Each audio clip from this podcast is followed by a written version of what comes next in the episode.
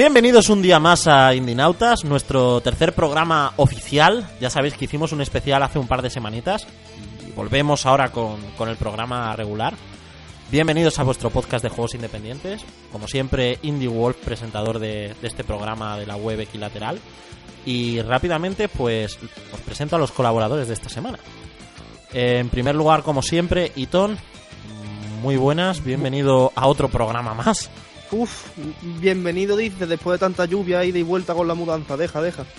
Ahora Estoy aquí ahora mismo de relax. Claro, porque para quien no lo sepa, ha tenido mudanza y ahora es vecino mío.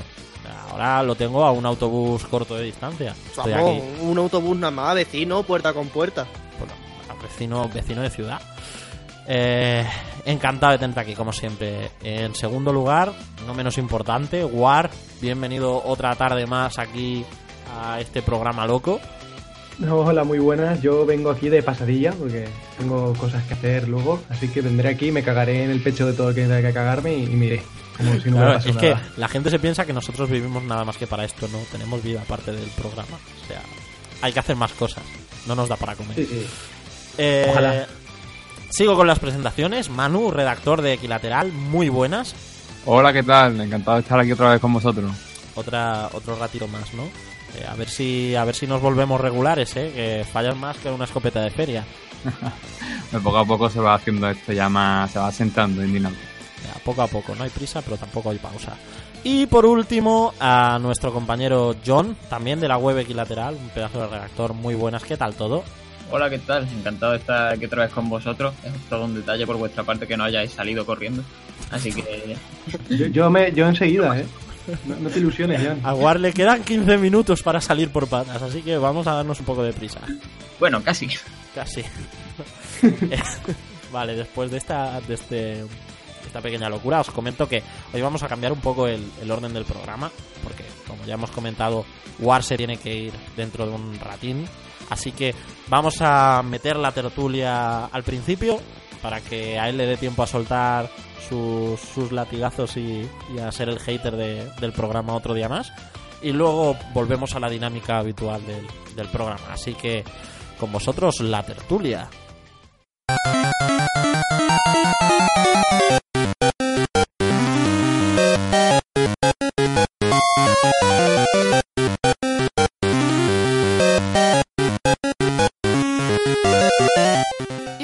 Esta semana vamos a empezar con los Early Access. Los Early Access, todo el mundo, doy por supuesto que, que sabemos lo que son los Early Access, ¿no?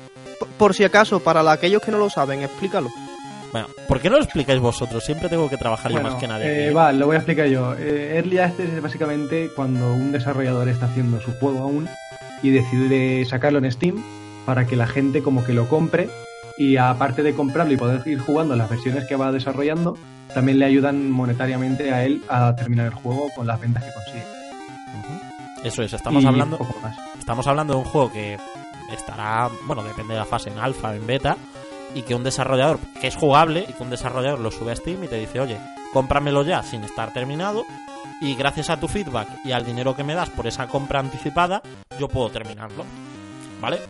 ¿Y por qué vamos a hablar de esto? Es un tema siempre interesante, pero viene un poco a colación de que hace algunas semanas Valve lanzó una nota de prensa en la que avisaba eh, sobre sobre este tema diciendo que los desarrolladores no tienen por qué terminar los juegos que ponen en Early Access, ¿vale? Si tú te vas a, a las condiciones de- del programa Early Access, pone bien clarito que los desarrolladores no están en la obligación de terminar un juego que, que esté bajo, bajo ese programa. Y claro, cuando salió esa nota de prensa y la gente la leyó, dijo, ostras, estoy pagando por una cosa que no tienen por qué terminar. Ese es el problema, que, estás básicamente confiando en el, en el creador del juego que tú has comprado por Early Access. Igual no le sale de los cojones terminarlo y lo deja ahí tirado. Se gasta el dinero en putas y droga como ya pasó con el, con el juego este de los osos, ¿no? O Que, con que el, pasó algo así. El Cube Wall este de, que Sí, salió. el Cube Wall, el Cube Wall este que lo iba a petar ahí, que va a reventar a Minecraft o no sé qué, y lo abandonaron. Cube, Cube World pe- pintaba muy bien, ¿eh? Desde 2013 que fue cuando lo petó no se, no se ha actualizado. Nada, o sea, lo han abandonado completamente. ¿no? Con el Land Simulator también ocurrió algo así. Sí, con el- y llegó con- a... a, a- a poner sin ningún prototipo para descargar, creo, ¿no? Sí, era, era, era el Ant Simulator el que salió el desarrollador diciendo que sus compañeros se le habían gastado en putas y, y drogas y cosas así. Sí, Que bueno, iba a quitarse del proyecto y sí, bueno Sí. Luego, luego salió el- la otra gente, salió los acusados de gastarse el dinero y dijeron que no, que habían sido gastos de comida, de, de cosas derivadas del desarrollo. Tampoco nos vamos a meter mucho ahí porque no conocemos toda la, la información. pero- Doritos y Mountain Dew, ¿no? Porque Sí, para pero- picar pero- código tampoco... Exacto, sí, pero, pero vamos a ver, la, la cuestión es que el juego ya no va a salir, o sea, ese dinero ha desaparecido. Claro, porque os quería preguntar al respecto sobre qué implicaciones tiene eh, para un programa tan importante y con tanto peso en los últimos años como Early Access ese condicionante de el desarrollador no tiene por qué terminar el juego. Si quiere puede dejarlo a medias y no pasa nada. Pues A ver, podemos. Yo los early access por lo menos los tomo como si fueran ya juegos, por así decirlo, que nunca se podría decir así, terminados. Por, eh, por ejemplo, tiene juegos que se están actualizando constantemente, rollo LOL, rollo ese tipo de juegos, que están terminados, no están en early access, pero que están cambiando constantemente. Un early access es más o menos eso, pero se escuda bajo, bajo ese, esa etiqueta que tiene para poder sacarlo pues en fases súper, súper, súper tempranas e, e ir recibiendo feedback y demás. ¿Qué pasa? Que evidentemente esto no es como un Kickstarter que, que yo que sé que ahí hay una relación, una confianza bastante mayor y, y un- una responsabilidad también bastante mayor porque ahí no tienen nada en el Kickstarter. Sin embargo, aquí muchos desarrolladores dicen, bueno, mira, tenemos esto, se lo damos, que paguen. Y ya nosotros iremos mejorando cuando es. Y es como que es dema- demasiado dejar suelto a los desarrolladores, creo yo. Y bueno, no sé. sí, yo también pienso igual, pero es lo que tú has dicho, como hay una responsabilidad no con el Kickstarter, pero aquí yo también creo que, que la responsabilidad está ahí, ¿no? Porque con todo el rollo este de que ahora Steam eh, no va a hacer nada en contra de los, de los desarrolladores ni, que, ni ahora ni que nunca. no acaban. Lo que han hecho tanto es ni ahora ni nunca. lo que han hecho es aclararlo. nunca. Sí, sí, lo que han hecho es aclararlo. El tema es que igual hay pequeños desarrolladores que igual tienen mucha ilusión de hacerlo y no tienen forma de, de pagar ese desarrollo Claro. y tienen que acudir a Early Access. ¿Y qué pasa? Que después de toda esta gentuza que ha hecho todos estos timos, pues eh, no, no se va no, no se van a fiar la gente, ¿no? Y no van a comprar en Early Access. Eh, al final, en, dentro del programa Early Access, una cosa que. La diferencia principal con Kickstarter es que aquí el jugador, desde el principio, sí se está llevando algo, ¿no? Porque para que un juego esté en Early Access, tiene que ser, lo primero tiene que ser jugable. Sí, pero yo creo que realmente también los desarrolladores tienen que saber cuándo lanzar un juego en Early Access, porque os voy a poner un ejemplo que hace poco aquí lateral nos llegó un juego que estaba en Early Access, lo jugó uno de los redactores y, y, y lo quitó a los 10 minutos porque el juego estaba muy, muy, muy verde, tan verde que no se podía hacer casi nada. Entonces, mm, si tú lanzas un Access eh, mm, con un juego que tiene una idea muy buena, pero que está todavía muy verde y que el juego será bueno a lo mejor cuando le vayas implementando cosas, espérate un poco, no lo haces todavía, porque si no la gente se va a llevar una primera impresión del juego que, como se suele decir, en la primera impresión solo hay una, o sea, solo hay una oportunidad de causar una, una primera buena impresión. Espérate, hazlo bien y no te adelantes a lanzar un Access por sacar dinero. Pero Manu, ten en cuenta que eso es más que una apuesta del desarrollador. La, la culpa hay de comprarlo sin haberse informado antes, sin ver opiniones y eso, del comprador en sí. Sí, pero, pero- Si, si tú te estás informando, ya te estás informando de una versión muy temprana. Por muy bien que te informes, si alguien lo ha comprado o simplemente, por ejemplo, si nosotros en la redacción hubiéramos sacado un artículo sobre ese juego, no lo hubiéramos puesto bien porque era un juego malo. Entonces, ese feedback que va a tener va a ser malo. Hasta que no tengas un producto eh, bien asentado, no creo que puedas lanzar un Early Access. A- a- aunque el propio Early Access sea un producto inacabado, ¿sabes? yo creo Pero que eso es más una técnica de mercado. Yo que sé, el, el propio desarrollador podría haber dicho, mira, voy a sacar una pequeña versión hecha en lugar de hacerla por Early Access. La publico gratuitamente para que la gente la pruebe y eso. Y luego ya pues sí pido, y, y va pidiendo, pidiendo las donaciones antes de... O, o- o Pero directamente aún así dices, sigue siendo un Early Access. Lo que pasa que está un Pero poco prostituido el término de Early Access claro. a la hora de, no, yo pago por tener acceso anticipado al juego. Coño, pues es una donación en sí. Pero eso es una demo o un prototipo que también se llama ahora, que están Claro. mucho al día en itchy.io. Ahí tienen millones de prototipos. Saca eso, no sacas un Early Access porque ¿qué, ¿qué va a cambiar entre un Early Access y eso? Si tú tu juego lo vas a hacer según como tú quieras. Claro, porque Coño, el dinero, el dinero que saques de eso, es que está claro. pero, pero tiene la posibilidad de hacer un Kickstarter, ¿no? Yo claro, creo eh, no, eh, claro, no eres Inafune, ¿no? Y no puedes hacer los que, que te salgan los cojones. Pero ya claro. estamos. claro. Hombre, yo creo que eso, eso es sobre todo una cosa recíproca, no creo que la culpa sea más de uno y, y- y de otro. Los jugadores, por un lado, tienen que darle esa concesión de que, que es un es un producto que está todavía muy, muy, muy verde, pero por otro lado, el desarrollador también tiene que mirar qué impresión quiere causar con ese prototipo que está, que está dando. Y evidentemente, si, la impresión es mala, pues por muchas conce- concesiones que se hagan y por mucho que se diga, no, es que puede mejorar un futuro, sí. Sí, pero lo que importa es el ahora, como pinta ahora el juego y esa, esa impresión está ya muy condicionada. Habléis de, de impresión por el- la parte jugable de, de, Access, por la parte más desde el punto de vista de enseñar tu juego y enganchar a la gente. Pero es cierto que, no sé, creo que lo decía War, una de las piezas clave de este programa es eh, la financiación. Porque por un juego que ni mucho menos está terminado y probablemente en un momento en el que el desarrollador eh, necesita esa liquidez para poder seguir con, con su trabajo, el programa Early Access le permite recibir ingresos por un juego que todavía no ha terminado. Pero al no tener que terminarlo, se generan dudas sobre hasta qué punto es lícito quedarse con ese dinero Claro. por un proyecto que, que no, que no está que no está terminado. Eso es lo que decía yo, que, que, que no, que, o sea, que tienes que confiar, básicamente estás confiando plenamente, le estás confiando tu dinero. O sea, tú te compras un juego que está en un, en un desarrollo muy, muy temprano, ¿no? ¿Vale? Pero tiene un potencial, vamos, que, que alucinas con el juego, ¿no? Pero con el potencial que tiene. Pero, por ejemplo, tú le compras, porque los, los Early Access normalmente no son muy baratos tampoco. Le pones el Early Access a 20 euros, por ejemplo, le, le compras el juego a 20 euros y tú te, comp- eh, te- el, el desarrollador se compromete a que lo va a actualizar, pero ¿y qué pasa cuando no lo hace? Es que yo creo que eso, ah, por mucho que se, haya- que se haya clarificado, de todas formas creo que todo el mundo sabía que enlaces de, de este estilo nunca se van a terminar. O sea, Claro. sobre todo si, si tenemos en cuenta que la mayoría suelen ser a lo mejor de juegos enfocados a una a ir añadiendo novedades constantemente, juegos de crafteo, de supervivencia y tal. Tenemos, por ejemplo, el paradigma de todo esto que fue el que empezó el boom, Minecraft. Minecraft cuando salió, cuando dijeron oficialmente está terminado, lo único que fueron fue cambiarle una etiqueta, decir que ya no era una beta, a decir que, o sea, decir que era una beta, a pasar a decir que ya no lo era.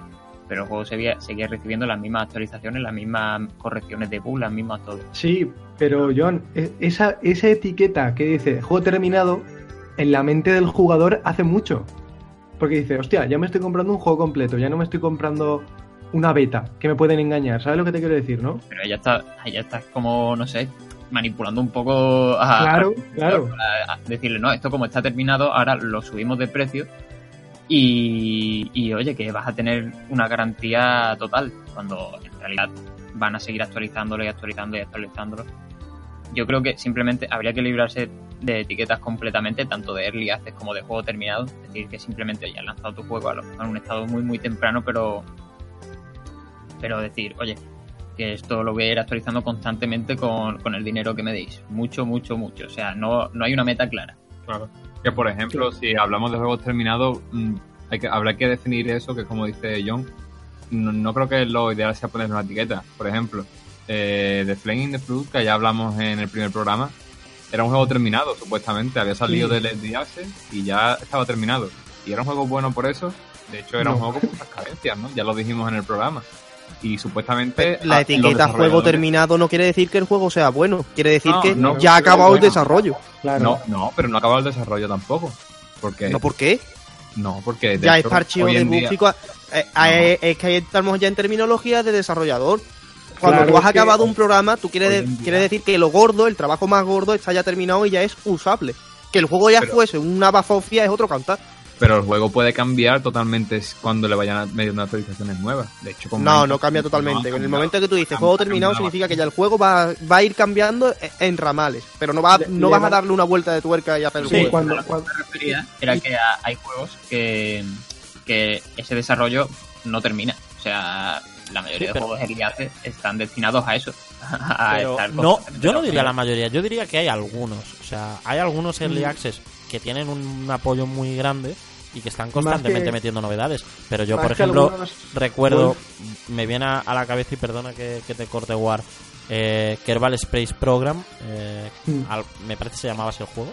Sí, sí, sí. Eh, Sí, sí. es un juego que estuvo en Early Access bastante tiempo, que estuvieron actualizando y metiendo cosas nuevas, y que cuando salió de Early Access, eh, lo, a lo que se dedicaron a hacer fue a actualizaciones de mejoras de rendimiento, de estabilidad, y a pensar en, en pequeños fallitos que les quedaran, pero el juego ya estaba hecho, las funcionalidades llegaron antes. Hombre, Claro. sí, naturalmente hay casos y hay casos y casos. O sea, no, no podemos reducirlo todo tampoco a todos los early access son tal o son malos porque empiezan a desarrollarse temprano y tal. No, no, el- la, la cuestión no es que sean malos o no, la cuestión es que si el desarrollador que, que haga un early access se aprovecha de, de- de ello o no se aprovecha de ello. Pues por eso, eso es lo que me refiero también. Hay casos y casos. A raíz de ese comentario de Warp, hay mucha gente que eh, ha comentado la posibilidad de que el programa Early Access cambiara su forma de funcionar para que el dinero, en vez de dársele al, al desarrollador directamente, pasara por. Bueno, ya pasa, pero que hubiera un mayor control por parte de, de Valve y de Steam de, de esos fondos que se dan a, en- en- a través de Early Access. Eh, os pregunto, ¿estáis de acuerdo vosotros con la gente que dice que eh, si un Early Access no se termina, deberían devolver el dinero de la gente que lo ha comprado? Hombre, Eh, depende del caso. yo creo depende que del caso.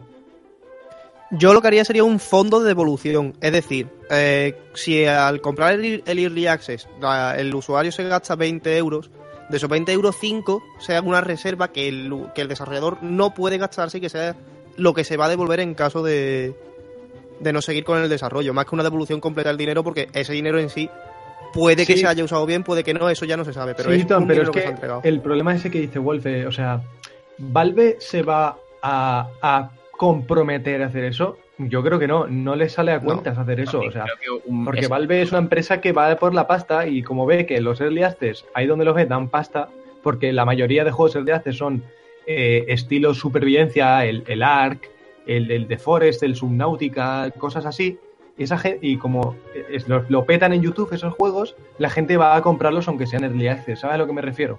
También yo opino que ese, ese modelo, no sé, ah, podría desembocar en que se inflaran los precios de los early access, cosa mala con la excusa de que no, mira. Es que ya sabes, es que yo- para mí ya están inflados. En, en mi opinión personal están Yo, inflados. yo digo el, el caso de... eh, a mí me gustan muchísimo los, los simuladores, los simuladores, pero no los de cachondeo, no un Goat Simulator, los simuladores de verdad. Y el otro día vi que había un juego de, de piratas, no recuerdo ahora el nombre, pero en plan, tú llevas un, un barco, el rollo siglo XVIII, y ibas por, por el Caribe ahí atraca- atacando gente y... Muy chulo, rollo, rollo piratería. Me recordó un poco al Sea Dogs, pero más moderno. Mm. Y cuando fui a echarle un vistazo, me di cuenta de que era un early access, miré el precio y eran 45 euros. Es que es eso. Están inflados. Es que 45 yo, euros por un juego mm, que está a medias. A Que ver, nadie que te- es que, y es eso, que nadie te dice si lo van a terminar o no. Es que no tiene, tienes esa, e- e- esa Y incertidumbre. con ¿no? este tenía doble incertidumbre, porque además es un MMO. O sea que También, en o sea. cualquier momento te quedas sin servidores y dices, hasta luego. pero tampoco opino que eso de la devolución tenga que ser tan radical porque eh, lo que he dicho antes es, una doble vertiente. O sea, primero el comprador tiene que estar al tanto de lo que está comprando, decir, venga, vale, me arriesgo a esto. Pero también por otra parte, es lo que decía, el desarrollador tiene que ser consciente de que, mira, oye, esto es un early access. No es plan de que vayas a pagar ahora el precio completo o esa burrada que, que tenemos que, que dar. Yo quiero- creo que, no sé, unos 15, 20 euros eh, y eso ya me parece mucho. Para un early access creo yo que es lo justo para que una persona pues diga, oye, voy a invertir en esto, voy a probarlo a, a ver qué tal, sin que por ello tenga que, arrepen- que arrepentirse y que así el desarrollador pues le ofrezca un, un producto, digamos, a la altura y con expectativa de ser mejorado. Hombre, normalmente los early access, el incentivo que tiene para los jugadores es que tienes el el juego más barato de lo que lo van a comprar los Claro. demás jugadores cuando, cuando salga la versión final, por así decirlo. Claro. Sí, tú te arriesgas, pero también tienes ese incentivo de que a lo mejor un juego que va a costar después 30 euros o 25 euros, tú lo compras por 15 o 12. Sí, También hay- pero un juego que vale 45 euros y no sabes si lo van a terminar. Y que Sí, digo, claro. y que digo, también hay, hay mucho juego que se basa en regalarte el ojo para que digas, ostras, esto que bien pinta, que... Mm, lo ha dicho antes War, hay muchos que simplemente se hacen muy famosos en YouTube porque algún youtuber lo juega y la gente va de cabeza a comprarlos Claro. y pegan el pelotazo y dice, bueno, pues ya está, beta Pero hay perpetua. también la responsabilidad de- del propio jugador. También no me van a vender un juego de 45 euros en el día. Está Claro, claro. eso es como si- si tú comprar eres- un juego de 45 euros final. En de Steam. la Play 4. es, que, es que es una locura. Eso es como si, a ver, entre comillas, si tú como jugador eres tan tonto como para gastarte ese dinero en algo que no tiene pinta de acabarse, pues tú te lo has gastado. Es lo que decía, que tampoco es para, tampoco es plan de exigir ahí tajantemente una devolución porque me han engañado, no sé qué. A ver, tú con tu propia conciencia sabías a lo que te metías. O sea, Y cambiando un poco de, de prisma a la hora de, de- de ver este tema de los early access, eh, desde el punto de vista de esta gente que desarrolla bajo este programa de buena fe, eh, ¿cómo daña a la gente que se aprovecha y que deja estos los juegos sin terminar al resto de, de- de personas que, que hacen uso de este programa, tanto compradores como desarrolladores sobre todo? Sí, pues como he comentado antes, que la gente pierde la confianza o, o- o o enseñan un juego que tiene buena pinta y dicen early y, dice la y dicen los usuarios, buah, este es early access, seguro que es mentira y luego no hacen nada con él. Buah, Claro. esto es una mierda. da muy mala fama eso. Tiene Cuestión da- también de ver cómo avanza el Early Access. Hay algunos juegos en Early Access que sí que se ven que tienen un mantenimiento, si, si bien no semanal, mensual, con actualizaciones Sí. bastante importantes. Sí, Tom, pero en, o sea, no sé, no- yo hablo por, por los foros de videojuegos españoles, eh, la, te- la temática de Early Access se traduce en puta mierda que no se va, que no va nunca a mejorar. No sé si me explico, ¿no? Que Pero Que si es un es, Early es como ya- todos los proyectos. El tema Early Access a lo mejor realmente despuntan un 10%. Véase Starbound. Starbound ha tenido un desarrollo que se entró en Early Access y el juego es de lo mejorcito que hay ahora mismo en, No, en pero ese ya no tema. Ya no es por los resultados finales y tal, sino de la propia imagen que da la connotación exactamente. de, de Early Access. O sea, tú a lo mejor muestras un juego en desarrollo, cualquiera, no dices que es en Early Access y dices, oye, pues mira, puede prometer. Tú dices que es Early Access y como que eso ya lleva a cierta desconfianza. Exactamente, a eso me refería. Pero hay muchos juegos actuales, no indie ya, ya triple A o, o más conocidos en plan. Splatoon, por ejemplo, para mí es un early access, Porque Sí, Splatoon era un early access cuando salió, pero Exacto, completamente. pero etiqueta, tiene una gran compañía detrás, tiene unas garantías que sabes que al final, bueno, pues más o menos va a salir bien. Porque le van a lo van a actualizar periódicamente, verás, pero hoy en día yo creo que la, eh, la forma de entender los videojuegos ha cambiado mucho en el sentido en el que tú tienes una consola o un ordenador conectado a internet las 24 horas y los desarrolladores si te quieren hacer llegar una actualización te la pueden hacer llegar fácilmente te pueden cambiar lo que quieran, te pueden implementar cosas. En Fallout 4 implementan cada 2x3 una tontería, a lo mejor remodo supervivencia o después Y falta de, que le hace. Sí, un, dentro de un mes creo que llegan los mods a Xbox One. O sea, eh, estamos cambiando la forma de entender los videojuegos en el sentido de que ya no te compras un disco y ya tienes el juego ese, o un cartucho, por ejemplo, y ya tienes esa versión del juego y no la vas a poder mm, cambiar a menos que te compre otro, ¿no? El juego está en constante evolución.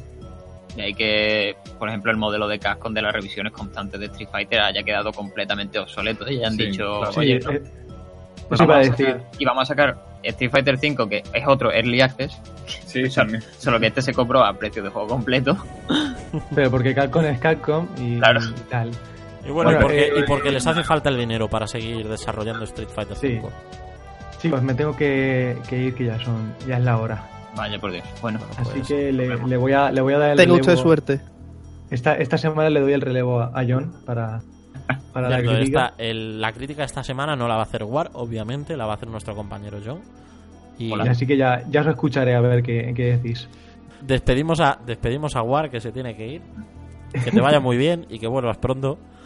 Venga, chicos, nos vemos en el próximo programa. Venga, hasta luego. Y, y vamos a terminar, os voy a preguntar, eh, ¿estáis a favor o en contra de, de Early Access? Un poco, Contra, uh, un poco escala de grises, ¿no? Después de todo lo que hemos comentado. Depende. del A favor o en contra, con matices. Claro, claro. O sea, no sé. A Pero- ver, yo personalmente a favor, porque opino que es una oportunidad bastante guay de ir probando juegos que están en desarrollo y de que los desarrolladores, o sea, en teoría funciona que te cagas. Así que me parece muy bien, porque los desarrolladores reciben feedback, la gente pues va probando los juegos antes de que salgan, tal. Eh, ¿Qué pasa? Que luego eso puede llevar a mil millones de cosas, pero en teoría me gusta y si está bien, si se lleva bien a cabo, pues oye, chapo, a mí me, yo estoy a favor del Early Access, pero eso siempre a la de grises. Yo también estoy a favor, evidentemente, siempre y cuando no se use para aprovecharse de los jugadores y del público. Estoy totalmente a favor porque es una muy buena forma de, de ir desarrollando un juego con, el- con los comentarios de los usuarios para ir mejorándolo. Y también eh, a favor siempre y cuando no lo usen las compañías grandes como excusa para vender un juego a la mitad y seguir actualizando poco a poco, como es el caso de Street Fighter que hemos comentado. Poco más que decir aparte de lo del Manu. Es que es eso. Si un Early Access bien hecho, estupendo. El problema es la prostitución que se le ha hecho a, la pa- a esa palabra con, con los desarrolladores que no, no han hecho buen uso, desde Bueno, luego. a, a Early Access, a Beta, a todas estas Sí. cosas que están ahora tan de moda. Pero, pero bueno, pues yo para ser la voz discordante voy a, voy a hacer de abogado del diablo y yo voy a decir que a mí el programa Early Access no me gusta. Lo entiendo, Guarda el cubo de Billy. lo entiendo, lo entiendo desde el punto de vista del desarrollador, ojo. Entiendo que es una forma de financiar su juego. Pero desde el punto de vista del jugador, yo soy muy protector con esto de los juegos. A mí no me gusta jugar algo que está a medio terminar. Y además, cuando veo que hay algo... Yo soy de, esta gente que no se compra el juego tarde porque dice, luego baja de precio, no. Yo me lo compro después porque a mí me gusta jugarlo todo. O sea, si yo me pongo... Si yo no me he puesto con The Witcher 3 en serio todavía, no es porque no quiera y no me apetezca. Es porque estoy esperando a que salgan todo el material de The Witcher 3 porque me lo voy a pasar todo del tirón. Porque cuando yo me ponga con The Witcher 3 y lo termine, me va a costar muchísimo volver al juego. Entonces, para mí con el programa Early Access me pasa eh, con Kerbal Space Program, lo, lo mencionaba antes. Yo lo jugué cuando era, cuando era un Early Access, me gustó un montón y lo jugué muchísimo cuando, cuando todavía no estaba terminado. ¿Vale? ¿Qué pasa? Que luego terminaron el juego y me costó infinidad volver porque yo decía, sí, hay cosas, pero fue como un... Ya le he sacado al juego lo que le tenía que sacar y no...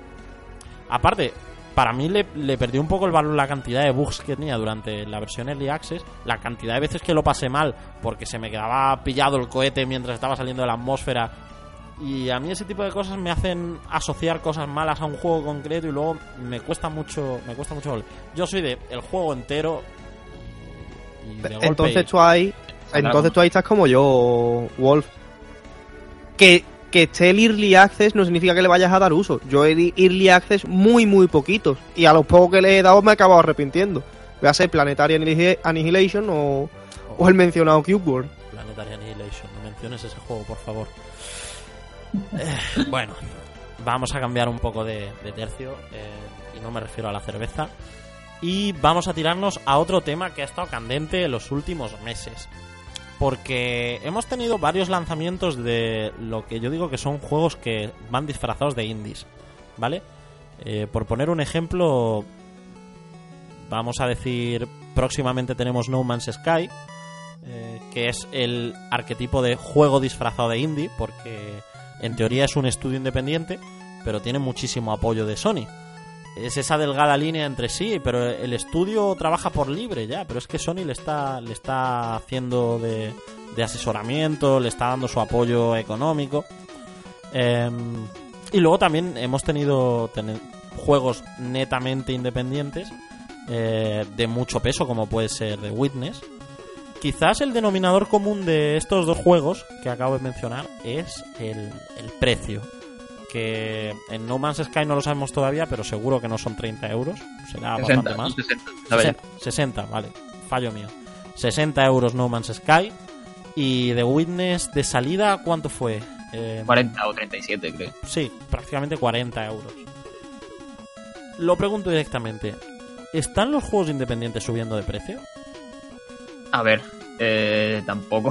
O sea, yo creo que también estamos un poco mal acostumbrados a, a que tener el tema el concepto de juego indie como juego pequeño y barato y descargable. Eh, por ejemplo, eh, si hay algo que se, que se relaciona entre The Witness y, y, No Man's Sky, no solo el precio que cuestan para los jugadores, sino el precio que ha costado hacer ese juego, porque son dos juegos enormes. O sea, yo te aseguro que, por ejemplo, por ejemplo, por, o sea, por lo menos The Witness, que es el que yo he jugado, vale lo que cuesta. Sí, yo creo que todo el que haya jugado al juego a fondo está de acuerdo en esa afirmación. De hecho, recuerdo que Jonathan Blow, eh, su creador, dijo que, que, no era un juego indie porque había costado mucho dinero. Teniendo. Eh, pero si realmente te pones en lo estricto, eh, ese tío no, no, ha tenido ninguna editora detrás, no ha tenido ningún publisher. el propio estudio se lo financió con su dinero. Entonces, sí es independiente, pero ahí habría, habría que definir qué es independiente, porque para Jonathan Blow es independiente un juego pequeño con poco presupuesto. Y No Man's Sky, pues es un estudio de, al principio eran cuatro personas, ahora son trece creo, eh, que sí que es verdad que ha recibido muchísimo apoyo de Sony, sobre todo en temas de difusión y tal. Y eh, porque es un juego súper, súper ambicioso, o sea, esta gente pasó de hacer los Joe Danger a hacer el No Man's Sky, o sea. Y... Pero realmente eh, Hello Games, que es el estudio que, que, lo hace, es también su propia editora, o sea, eh, tienes la licencia para sacarlo en consola de Sony y tal, pero no sería de extrañar que, por ejemplo, saliera en, en equipo One. Yo, pero, lo, claro. yo esa afirmación que acabas de hacer la veo muy, muy difícil. Muy difícil. Hombre, hombre, es difícil, ¿no? Que ya... Es que a lo que me refiero, que Sony no tiene los derechos de... Sí, de pero yo digo, mmm, Sony no tiene los derechos. Pero que No Man's Sky no es simplemente un juego que dice, no, tengo la licencia para distribuir en PlayStation 4. No, ya, claro. O sea, ya... Sony ahí se ha dejado pasta, seguro. No solo en publicidad, o sea, Sony lleva desde que desde que lo dijeron a bombo y platillo, que era exclusivo de en consolas de PS4. Vamos, seguro, seguro, seguro, seguro que ha metido muchísimo dinero en, en, el desarrollo, no solo en publicidad. No, sí, desde luego, o sea, es lo que yo te he dicho, o sea, el estudio creció de cuatro personas a 13 y seguro que detrás de toda esa pasta ha habido mil millones de contratos que obligan al estudio a lo que sea. Y... Pero, claro, ¿qué pasa? Que independientemente, valga la redundancia, de que de quien tengan detrás o no, porque el hecho de, de tener a alguien que lo difunda detrás, en este caso es un poco, no, un poco exagerado porque Sony que le ha puesto mucho dinero, pero el hecho de tener una editora detrás tampoco quiere decir que un juego no sea indie, que tiene por ejemplo Devolver, Devolver es una, un sello indie, ¿vale? Pero sobre si es excesivo y sobre si están subiendo los precios de los indies, sí, puede ser, porque cada vez el tema, los indies van cobrando mucha, muchísima más importancia ya llegamos a lo que se considera los triple I, que son los juegos de mucho presupuesto, pero que siguen siendo indies y tal, no son triple A. Y, yo, y, yo por lo menos considero que eh, todo depende del juego, o sea, si el juego ha costado una burrada, por muy indie o no que sea, eh, y el juego merece ese dinero, yo creo que no, no, habría por qué alarmarse tanto del precio, vaya. Entonces, ¿tú crees que, que, sí que están subiendo de precio? Sí, que están subiendo de precio, pero no por. Pero temas de, de, la industria y tal. O sea, la burbuja indie está creciendo y creciendo cada vez más. Y los proyectos que se llevan a cabo son cada vez más y más grandes. O sea, que a lo mejor no tienen el presupuesto de un Uncharted 4, ¿no? Pero de Windows, por ejemplo, sí que ha costado sus millones buenos. Y bueno, bueno, yo eh, no creo que estén subiendo de precio porque sí es verdad que hay juegos indie que están que son más caros, pero creo que siempre los ha habido. Eh, pero sí es verdad que se está perdiendo un poco el complejo que tenían antes los indies de, de como que no querer molestar, ¿no? Como que no querer poner un juego más de 10 euros porque creías que no te lo iba a comprar nadie. Ya la gente sabe valorar los indies, sabe, eh, sabe disfrutar de un buen juego eh, independientemente de que sea indie o no. Y yo creo que eso es positivo para, para la industria. Y lo que mi pensamiento en cuanto al precio de, de, los juegos y de los indies es que el que pone el precio es el autor. El autor tiene que decir cuánto cree que debe pagar alguien por su juego. Y es, y es el comprador el que debe decir si lo compra o no. Yo no voy a dejar de comprar un juego porque valga 60 euros y porque crea que sea indie, sino que directamente no me voy a comprar ningún juego por 60 euros porque principalmente porque no lo tengo. Pero prefiero, si tuviera 60 euros, me tuviera que comprar un juego, probablemente me compraría antes No Man's Sky que un Call of Duty eh, Infinite Warfare porque me lo están vendiendo también por 60 euros o a 80 si quiero también las remasterizaciones. Call of Duty ha salido, o sea, ¿se te ha ocurrido así de casualidad o tiene algo Sí. que ver con este tráiler con un millón de no me gusta? Sí, así de casualidad, no es que haya, no se haya presentado ahora la nueva versión, la nueva, no sé. ¿Ves? Este, este Call of Duty sí que debería ser un access, debería poner, llamarse Call of Duty X Warfare y cada año sacar una actualización con más naves y con más planetas y con más armas y con más tonterías, Con más épocas. con más épocas, por Yo- lo menos. Yo vuelvo a, a reiterar lo que he dicho, que, que sí que creo que, que están subiendo de precio, o sea, estoy de acuerdo con todo lo que he dicho y tal, pero recordemos cuando empezó el boom este de los indie con, con el Xbox Live Arcade y tal, con Braid y tal, cuando salió Braid, también de Jonathan Blow, vaya, eh, que os costaba 15 euros o así, y la gente se llevaba las manos a la cabeza, hostia, este juego tan pequeño por, por solo, o sea, por una, burrada de 15 euros es mucho. Ahora no es nada raro ver juegos rollo Soma, rollo Darkest Dungeon que cuesten 30, 20 y pico. O sea, y eso creo que está sentado. Creo que es super hot, dura 3 o 4 horas o así. Y también cuesta unos Sí, 20. el caso, el caso de Superhot, mm, el tema precio, al menos en mi opinión, se les ha ido un poco. Entiendo, Pero, entiendo que el juego es genial y que a nivel mecánicas es súper divertido y, y no me gusta medir los juegos en horas que te dan, porque yo soy el primero que se compra los Metal Gear de cabeza y que un Metal Gear te dura 10 horas siendo muy, muy, muy... Es que no, yo no creo que, que las horas sea una forma de medir si el precio de un juego es adecuado, ¿no? Porque, eh, por ejemplo, Firewatch también dura poco y yo creo que es un juego que vale 20 euros. Mira, no sé, no está mal. Sí, y pero- Superhot, Superhot tiene el modo historia que sí, te lo pasa súper rápido, súper rápido, pero eh, aparte tiene también el modo eh, arena, cosas así, que puedes sacarle más partida al juego. No, no se, se tiene que quedar solo con el modo historia. Aún así, si solo fuera el modo historia, tampoco mm, voy a hacer una regla de tres diciendo si este juego dura 3 horas, cuesta 5 euros. Si dura 6 horas, cuesta 10 no, euros. pero quizás yo sí que lo hago valorando más cosas, no solo el tiempo, porque en Superhot lo guay es las mecánicas y, y la idea. O sea, en Superhot lo que vale la pena es la idea de que a alguien se le haya ocurrido hacer un juego así. Pero ni ha sido un desarrollo especialmente largo, ni jugando el juego no, no, no te parece un juego que sea de un desarrollo va a sonar un poco frívolo, pero no parece un juego que haya resultado caro de desarrollar. A mí me da la No, sensación de que no les va a salir. La balanza no les va a salir precisamente negativa.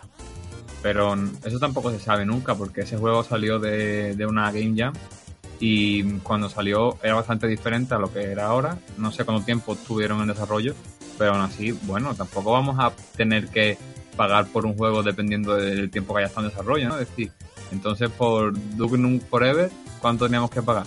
No, pero a lo que yo quiero decir, no sé si, si no se me ha entendido bien, es que el precio de un juego para mí.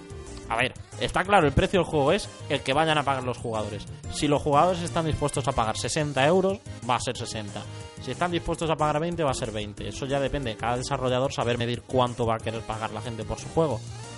Pero hay algunos juegos que cuando estás jugando y te das cuenta de que es un juego que tiene más trabajo detrás o juegos que tienen mucho más reciclaje. Por ponerte un ejemplo, es una obscenidad cobrar 65 euros por un FIFA. Sí, antes, hablamos de Call of Duty, pues tres cuartos de lo mismo. Assassin's. Creed, que re- reciclaba material de un juego para otro, lo mismo. O sea, me parece igual de obsceno. No lo estoy diciendo porque sea un desarrollo independiente, ¿eh? Pero el tema de. El ejemplo concreto de Superhot, desde un primer momento lo dije. Me parece un pelín caro. Un pelín. No te estoy diciendo que haya que ponerlo a la mitad, pero.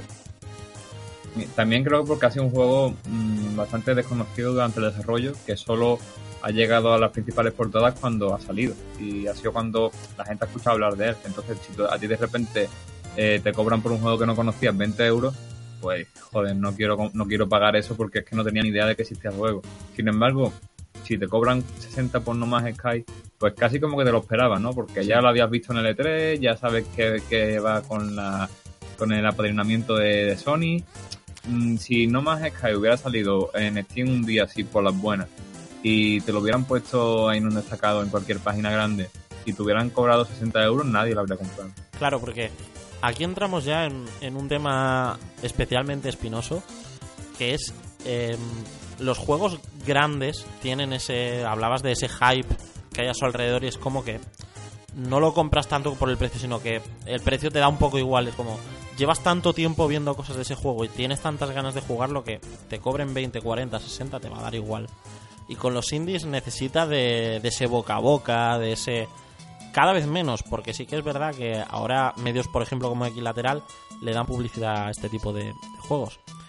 Eh, pregunto, mm, ¿un indie y un juego de una editora potente, un juego como puede ser de EA, de Ubisoft, pueden tener el mismo precio? Sí. Sí, perfectamente. La, la respuesta corta es sí, la respuesta larga es La claro que sí.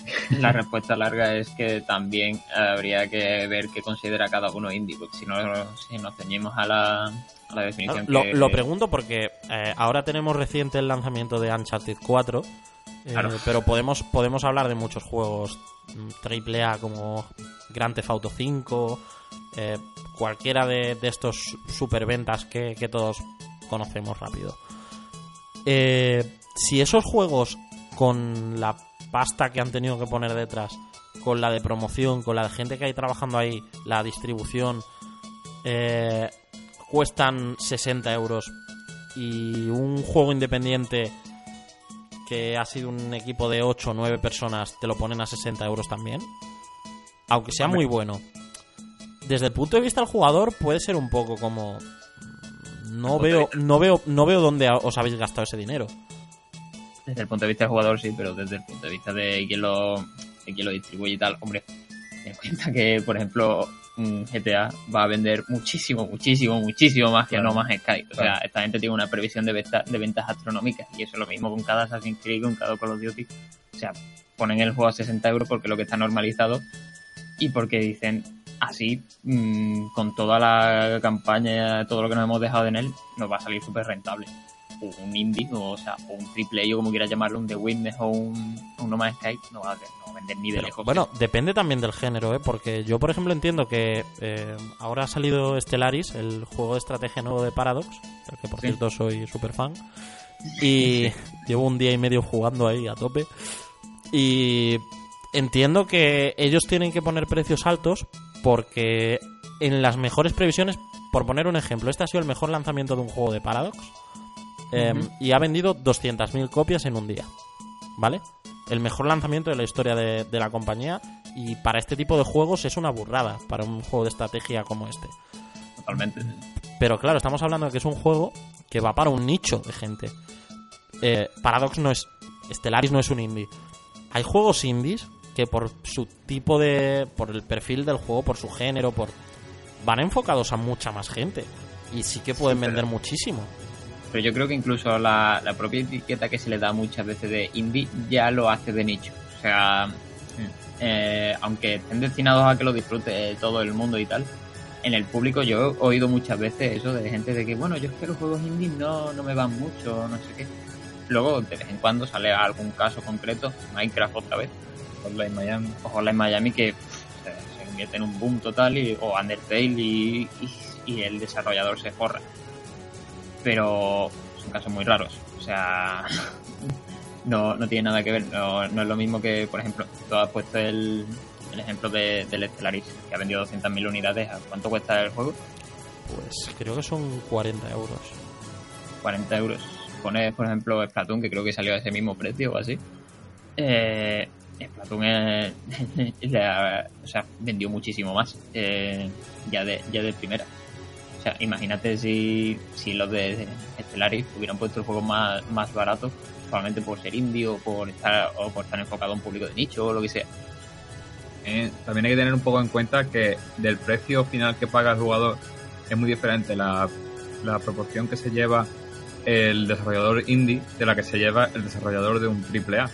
Porque eh, del- de los 60 euros que cuesta FIFA, eh, mucha, mucho dinero se queda por el camino de distribución, de marketing.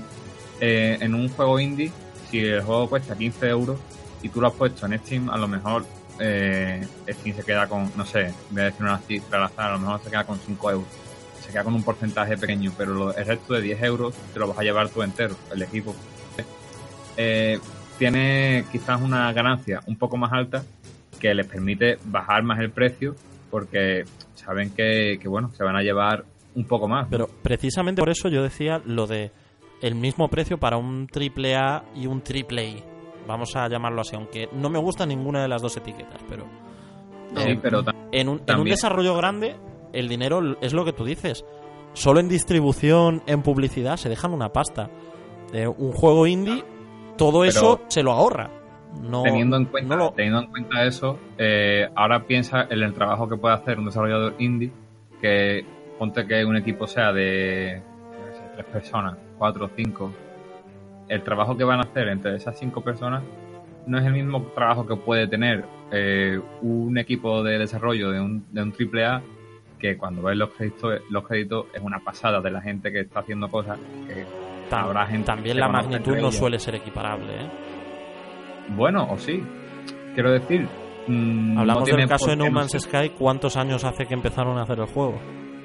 Hombre, empezaron en 2013, creo, si no me equivoco, pero empezaron cuatro personas. O sea, Claro. no fue hasta. Sí, pero que eso me refiero que están menos gente, les toma más tiempo. O sea, tiene dentro de lo que cabe tiene sentido.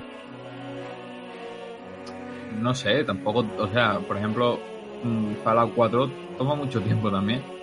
Y es un juego muy grande, que sí, que, pero. Y debería haber tomado más tiempo. y debe- no, está muy bien. Está bien los primeros 15 días. Ahí lo dejo. Mm, eh, no, mi partida de, de 50 horas eh, no, dice lo mismo. 50 horas, esos son tres días escasos, ¿eh? Te veo, te veo mal. Eh, no sé, no sé cuántas horas le he echado, pero le he echado más de 15 días seguro. A lo que iba. Sí, el caso, que yo no creo que el precio sea una representación real de lo que es el trabajo que lleva detrás un juego. Si tú quieres poner un juego indie mm, por 60 euros, te va a costar mucho venderlo si no tienes una marca detrás asociada como puede ser Sonic, porque se ha visto. O sea, The Witness es uno de los juegos mm, que más ha dado que hablar este año y costaba 30 euros, ¿no? 37. 37 euros, casi 40, y la gente se ha quejado mucho por ese precio. Sin embargo, de No Man's Sky, bueno, ha habido quejas, pero no ha sido tan fuerte, ¿no? Sí, no pero- se ha puesto tan, tan en duda que no, valga No 60 Man's euros. Sky, mm, no sé, aunque sea un juego independiente, no se vende como tal. O sea, No Man's Sky es una de las grandes exclusivas de PlayStation 4 para, para estos próximos meses. Y a principios de año se vendía como tal. Y en los E3 se presenta como una de las grandes exclusivas de, de la consola. No, pero siempre está ahí un poco, Sony lo pone siempre un poco, ¿no? Dentro de nuestro programa de indies y cosas así. Claro, porque Aunque- es, eh, es lo que Sony quiere enseñar como, mirad, si vosotros tenéis una buena idea, nosotros os vamos a dejar que hagáis algo de este calibre. Y dentro de nuestro programa de desarrollo independiente podéis hacer cosas tan cojonudas como No Man's Sky. Y por claro, eso es que- precisamente estoy seguro de que están tardando tanto en, en hacerlo. Porque estarán cuidando hasta, hasta el último detalle para que el juego no tenga ni un solo pero. Pero a mí eso me, pare- a mí eso me parece de lujo porque eh, la política de indie que está llevando PlayStation me encanta. O sea, está cogiendo un montón de videojuegos y le está dando eh, todo su, lo que necesitan para ellos y con un coste de, de producción muy bajo para ellos porque no les cuesta nada eh, mantener a un indie. Están ganando dinero y a la vez están dando rienda suelta a la creatividad de los desarrolladores Sí, independientes. es como dijo Electronic Arts con Unravel. Nosotros no. A nosotros Unravel no nos va a dar ni cero beneficio. Comparado, caso- comparado con lo que nos puede dar un FIFA un Battlefield, migajas. Claro. Si lo hicieron fue porque les gustó la idea y dijeron, ostras, pues. No, dijeron eso, que sí, que si les daba dinero, que de lujo, pero que a ellos les había costado, creo que el desarrollo en total había sido como eh, 500 mil dólares, que eso es calderilla minucia. para ellos. O sea, si, si pierden 500 mil dólares, es un buen día, ¿sabes? Eh, yo creo que, pero en ese caso de Electronic Arts, estamos hablando de una empresa que realiza videojuegos, que desarrolla videojuegos. Entonces, mm, es como si tuviera a, a cuatro friki tontos ahí haciendo un juego para ellos que le cueste poco dinero. Pero en PlayStation va un poco más allá, está realmente apoyando a los juegos, una plataforma de juegos eh, le está dando a posibilidad a gente que antes no tenía de, de tener sus juegos en PlayStation. Y en España se está notando mucho que, aunque todavía queda mucho camino por recorrer, pero con todo esto de PlayStation Talents y tal, están eh, dando mucha oportunidad a los estudios más, más pequeños de tener eso, un juego en, joder, en Play 4. Es que, es que cuando abres el PS Store te puedes encontrar un juego de español ahí que, que antes no había esa posibilidad. Esa es otra, la, la presencia de, o sea, de juegos españoles en, en PlayStation es muy, muy amplia, precisamente por eso, por la iniciativa de, PlayStation Talent. Sony tiene incubadoras de, de trabajo aquí en, en España. Si no recuerdo una en Madrid y otra en Barcelona. Sí, tiene una en Madrid, abrió hace poco otra en Barcelona. Sí, de hecho creo que, que lo tratamos. No recuerdo si fue en el primero o en el segundo programa. Hablamos de ello. de Barcelona, sí. Pero claro, eso yo no lo veo para nada negativo. Y si Al algún contrario. día un juego de, de PlayStation Talent sale por 60 euros, porque realmente ellos piensan que 60 euros es, es su precio adecuado, yo no lo veo mal. O sea, yo no lo voy a pagar, pero por lo que he dicho antes, no voy a pagar tampoco 60 euros por un chat 4 porque no los tengo. Vale, pues vamos a hacer una, una pequeña pausa y ahora seguimos con qué ha jugado cada uno esta, esta semana.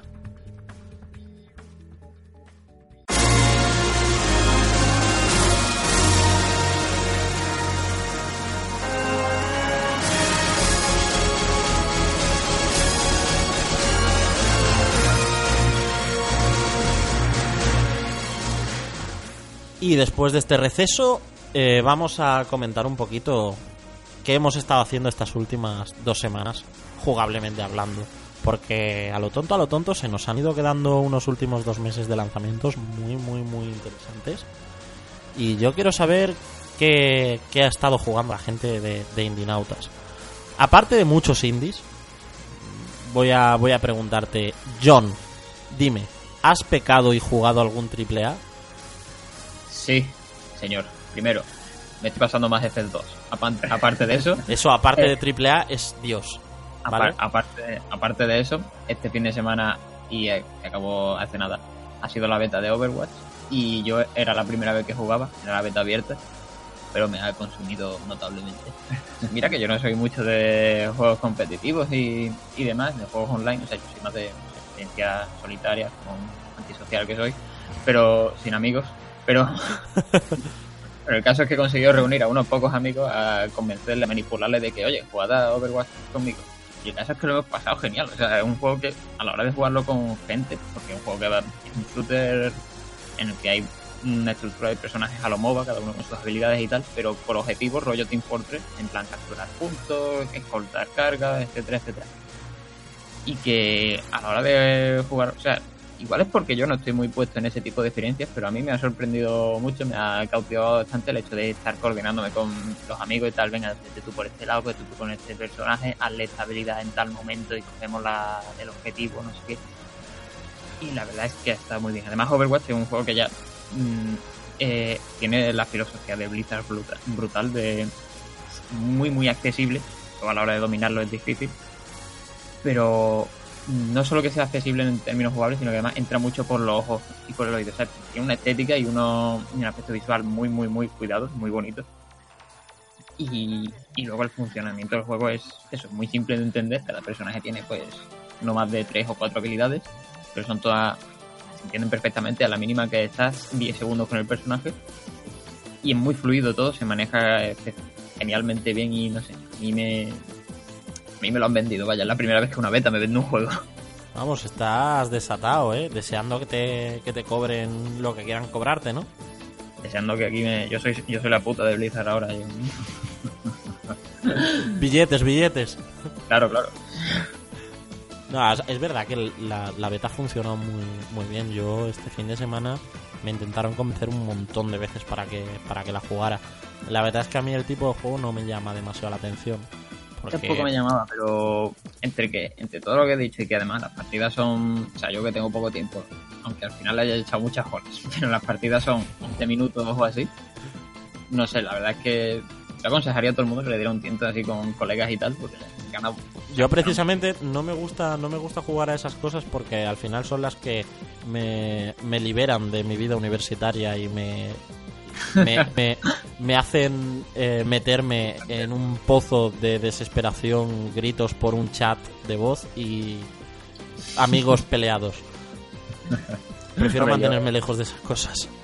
Yo eso último no he, no he llegado, pero por, por el momento mi experiencia, salvo el echarme atrás de las responsabilidades, ha estado bastante guay. Y bueno, también he jugado de Banner Saga 2, pero de eso ya hablaré más adelante en profundidad. En la crítica. Más, más adelante. Manu, ¿tú a qué le has estado dando un tiento? Pues bueno, yo también he jugado a Overwatch, que me ha gustado también bastante, pero pasa que soy un paquete y no me lo voy a comprar. También jugué a otra Hermano, beta, a- bueno, a un alfa, que es la de Nio, que a mí me ha gustado bastante, pero también soy un paquete, así que tampoco me lo voy a comprar. Repito, me- hermano. me quedo en mi maravilloso mundo de indies, eh, bueno. eh, Eminentemente jugando. facilones. Sí, porque uno de los que he jugado ha sido el español Blues and Ballets, como yo lo llamo Azul y Balas. Azules y balas. Azules y Balas, que es un juego episódico. Eh, azules y balas irá, irá de, de una jornada normal de la Liga Argentina con Boca Juniors, ¿no? Bueno, bueno. Yo hice, yo hice un chiste con, con, los- con, los- con el San Andreas, los Grove Street, si fueran azules, los Grove Street, Blues y balas. Madre mía. ¿Me podéis dejar hablar del juego o vais a seguir? No, no, tú hablas y nosotros haremos comentarios. Yo hablo y vosotros pasáis de mí. Totalmente. Vale. Bueno, pero en serio, está muy bien porque está protagonizado por, por Elliot Ness, ya retirado de su carrera mm, detectivesca después de, de haber pillado al Capone. Y está muy guay así porque en, en blanco y negro es una aventura gráfica al estilo de las de Telltale, con decisiones mm, algunas veces más importantes, otras menos, como por ejemplo una de las veces tienes que decidir si echarle mm, ketchup a una hamburguesa. Que bueno, Me ahí está. parece, me parece básico para la historia. Sí, ¿Quién se podría guiño- quejar de esa decisión? eso puede ser un guiño a Undertale. ¿eh? Hay un momento en el que también decide si quiere la hamburguesa con ketchup o no. Es verdad, tío. Sí, sí, pues puede ser. Pues me ha gustado bastante. Ya ha salido ahora el episodio 2 y le estoy dando ahí un Ah, poquito. que es episódico. Sí, sí, es episódico, es episódico. Empezó con el Vaya, 1, todo el mundo habló muy bien de él. Y ahora va por el 2. Y la historia, pues de momento me está gustando mucho porque no me la esperaba así. Creía que era un juego de mafiosos y, y no, está yéndose un poco a lo paranormal realista de en el estilo True Detective de la primera temporada. Eh, me recuerda mucho a eso. Y bueno, ahí estoy. A ver si, si. En realidad me gustaría que hubieran salido los cinco episodios del tirón porque mm, no me gusta quedarme con las ganas de jugar una historia así. No sé mucho de juegos episódicos, pero. Es que con Life is Strange ya he tenido suficientes episodios. No. ¿Te gustó o...? Juegazo. no? Son. Pero al final es lo que he dicho antes. Me esperé a que saliera todo y me lo juego del tirón. Claro, ese es el caso. no- es que es así con todo, no solo con los juegos. O sea, menos Juego de Tronos, siempre espero a que esté- esté la temporada de la serie entera y de una tacada. A mí me pasa exactamente igual con series y eso. O sea, no, no- es que además si tengo que esperar a, a que llegue una cosa, no sé, pier- acabo perdiendo el interés. Sí, a mí también me pasa no hay poco. nada mejor que meterse una temporada de House of Cards en un fin de semana. Eso, eso es salud. Pero bueno, termina de hablar de, de este, de este título español. Sí, vamos, en realidad ya está casi todo dicho. Me gusta mucho y espero que sigan sacando episodios que no se le... Y salió también en Play 4. O sea, que, que Ah, está, es lo está también para. PlayStation. Sí, hemos estado hablando antes un poco de eso, que también lo han conseguido sacar en PlayStation 4. De momento solo el episodio 1, el 2 está todavía en PC, lo estarán adaptando a PlayStation 4. Así que, bueno, poquito a poco. Y también estoy jugando a, a otro indie que se llama Neon Drive, que es un juego que está un, un poquillo que hablar eh, estos últimos días porque eh, es un- uno de los lanzamientos más importantes en los indies este mes, que bueno, yo lo he estado probando y no me ha terminado de llamar mucho la atención porque lo veo un juego muy básico, muy eh, retro arcade, pero con un objetivo que tampoco me termina de convencer. Es un juego que me resulta muy difícil y que por la dificultad que tiene eh, es muy muy repetitivo y pero bueno la ambientación mola Pero te, te lo intentas vender por el rollo de la nostalgia. o- Eh, a ver, un poco sí, porque nada más empezar el menú principal son unas recreativas, o sea, el nivel Un poco bastante, entonces. Sí, es un poco tira de nostalgia, pero también eh, intenta mm, quitarse todas esas esos tópicos de nostalgia intentando meter niveles con jugabilidad nueva y tal eh, para que no se haga repetitivo pero no lo consigue demasiado bien los puntos de controles de cada nivel están muy separados eh, lo que hace que cada vez que, mm, que pierdas, que te mate, porque el juego va simple- básicamente de eres un coche, tienes que ir esquivando obstáculos con la flecha izquierda y derecha del teclado, no tiene más. Vaya el premio de narrativa, pero Sí, punta bala. totalmente. Gerezoria al lado de Y el problema es ese, que, que cuando te matan, cuando te chocas, tienes que volver otra vez al principio y tienes que volver a hacer todo lo que te ha costado antes mucho trabajo, volver a hacerlo. Bueno, totalmente precisamente igual. No, eso es lo que parece que está de moda ahora, ¿no? Juegos que supongan un reto y te obliguen a repetir las cosas hasta que las hagas perfectas, ¿no? Sí, pero cuando el reto supone algo diferente, quiero decir, mm, supongo que estarás hablando un poco así de Dark Souls y tal, Dark Souls de- Bueno, de la pero, ser.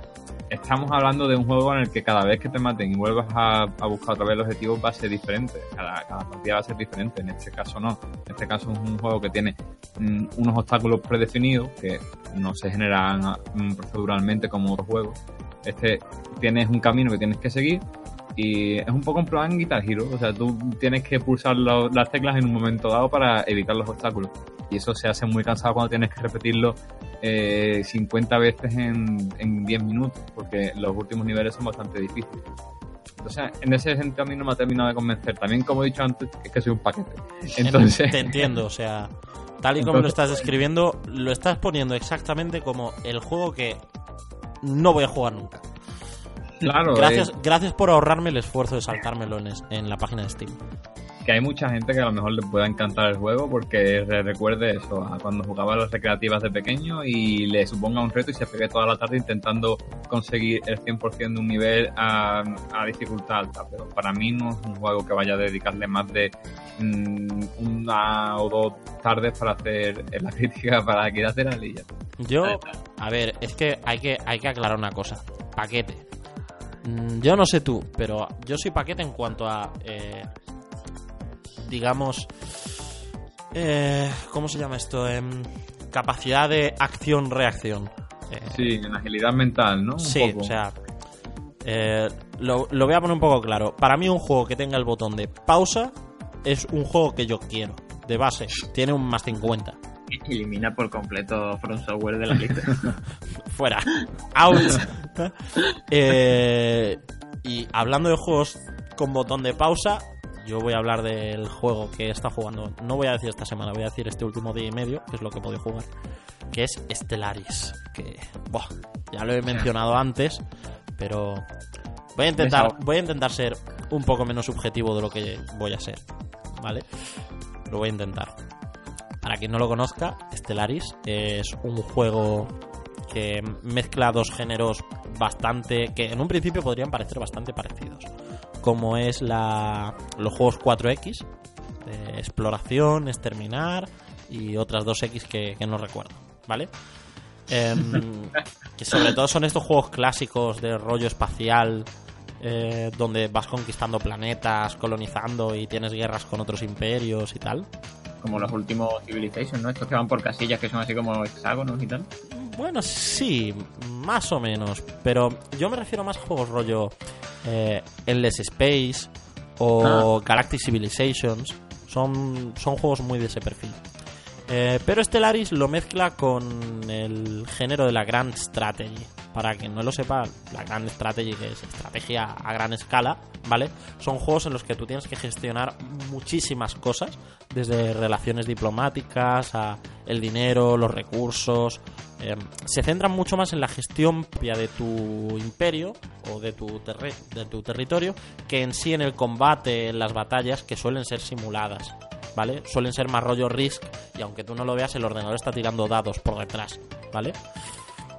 Pues han cogido todo esto, lo han mezclado y han hecho un juego espacial muy chulo, Stellaris, que ha salido el 9 de mayo y que me parece uno de los títulos de estrategia del año, probablemente de un periodo bastante más largo. No voy a decir el juego del siglo, como hacen con el fútbol, con el partido del siglo cada vez que juega el Madrid-Barça, pero sí que es verdad que dentro del género de juegos rollo espacial, de estrategia, em, menos de combate y más de gestión, a mí es un juego que me está encantando.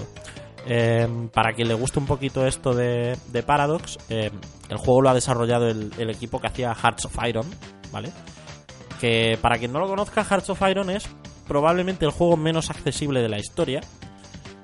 Es un juego de es un juego de la Segunda Guerra Mundial de estrategia en el que tienes que organizar a los soldados por escuadrones, mm, por grupos, subgrupos, capitanes, comandantes, etc, etc.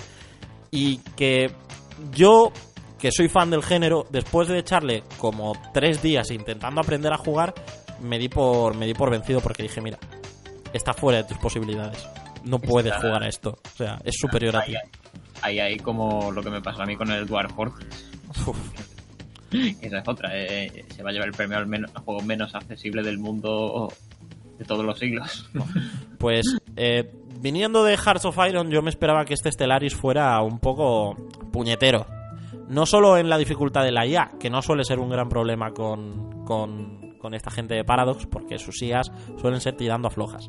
Eh, pero sí que suponga un problema de cara a interfaces, a datos que tienes que manejar, a variables que tienes que tener en cuenta, que para eso sí son bastante jodidos esta gente, esto- estos suecos, que, que son los creadores de Europa Universalis, Crusader Kings, eh, o Cities Skylines, que también, que también es de Paradox.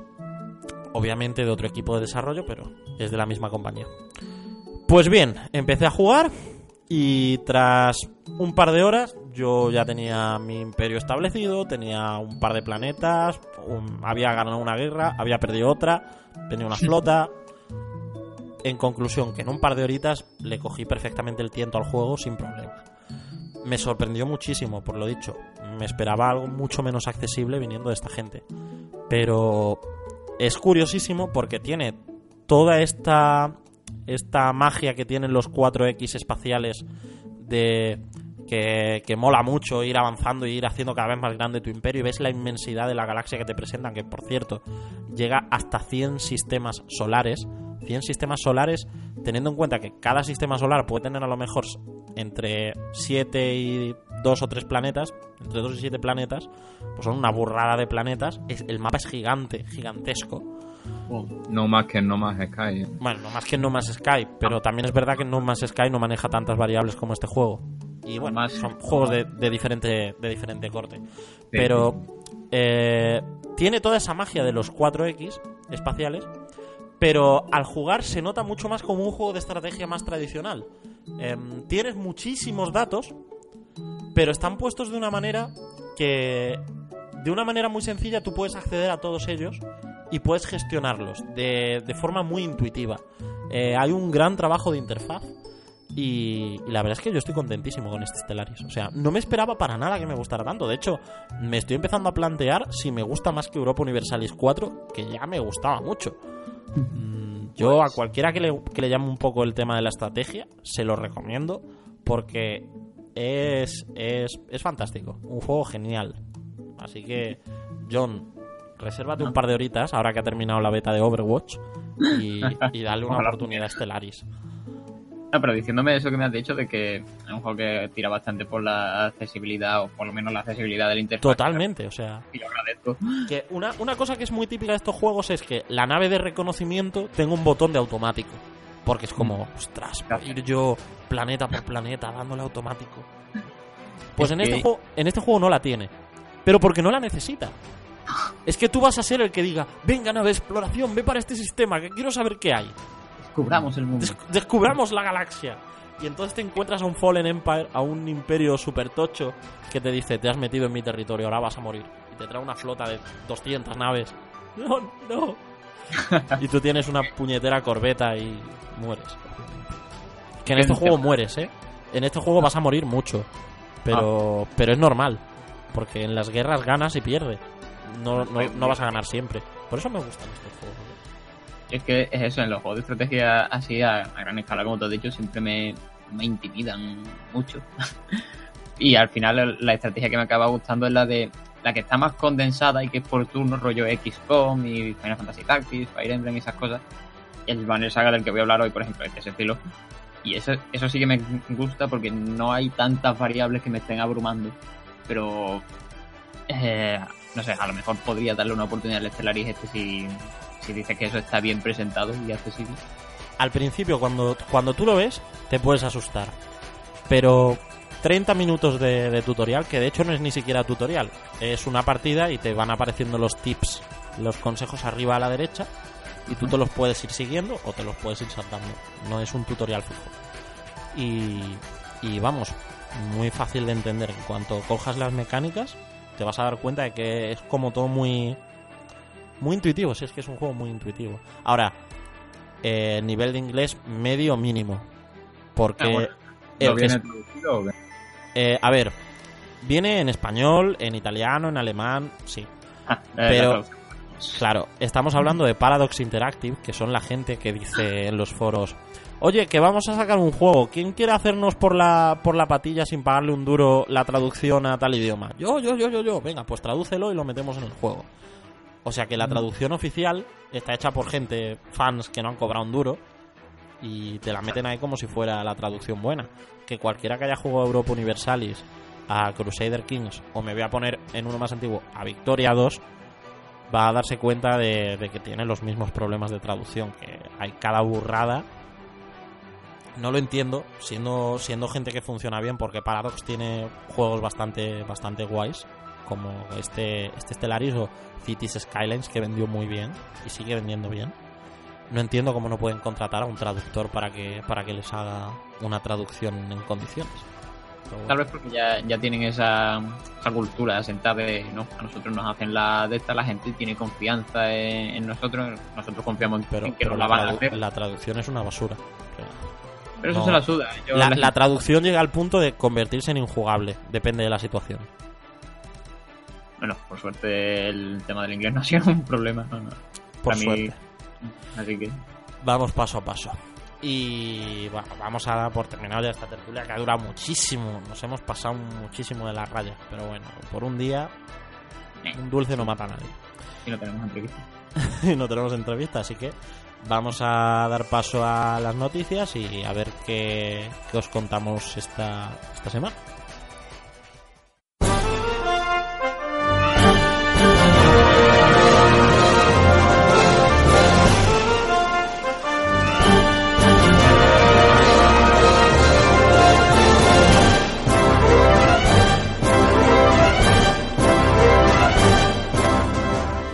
Esta semana las noticias, como siempre, cortesía de la web Equilateral, vuestra web de videojuegos indies, eh, nos las va a traer uno de sus redactores.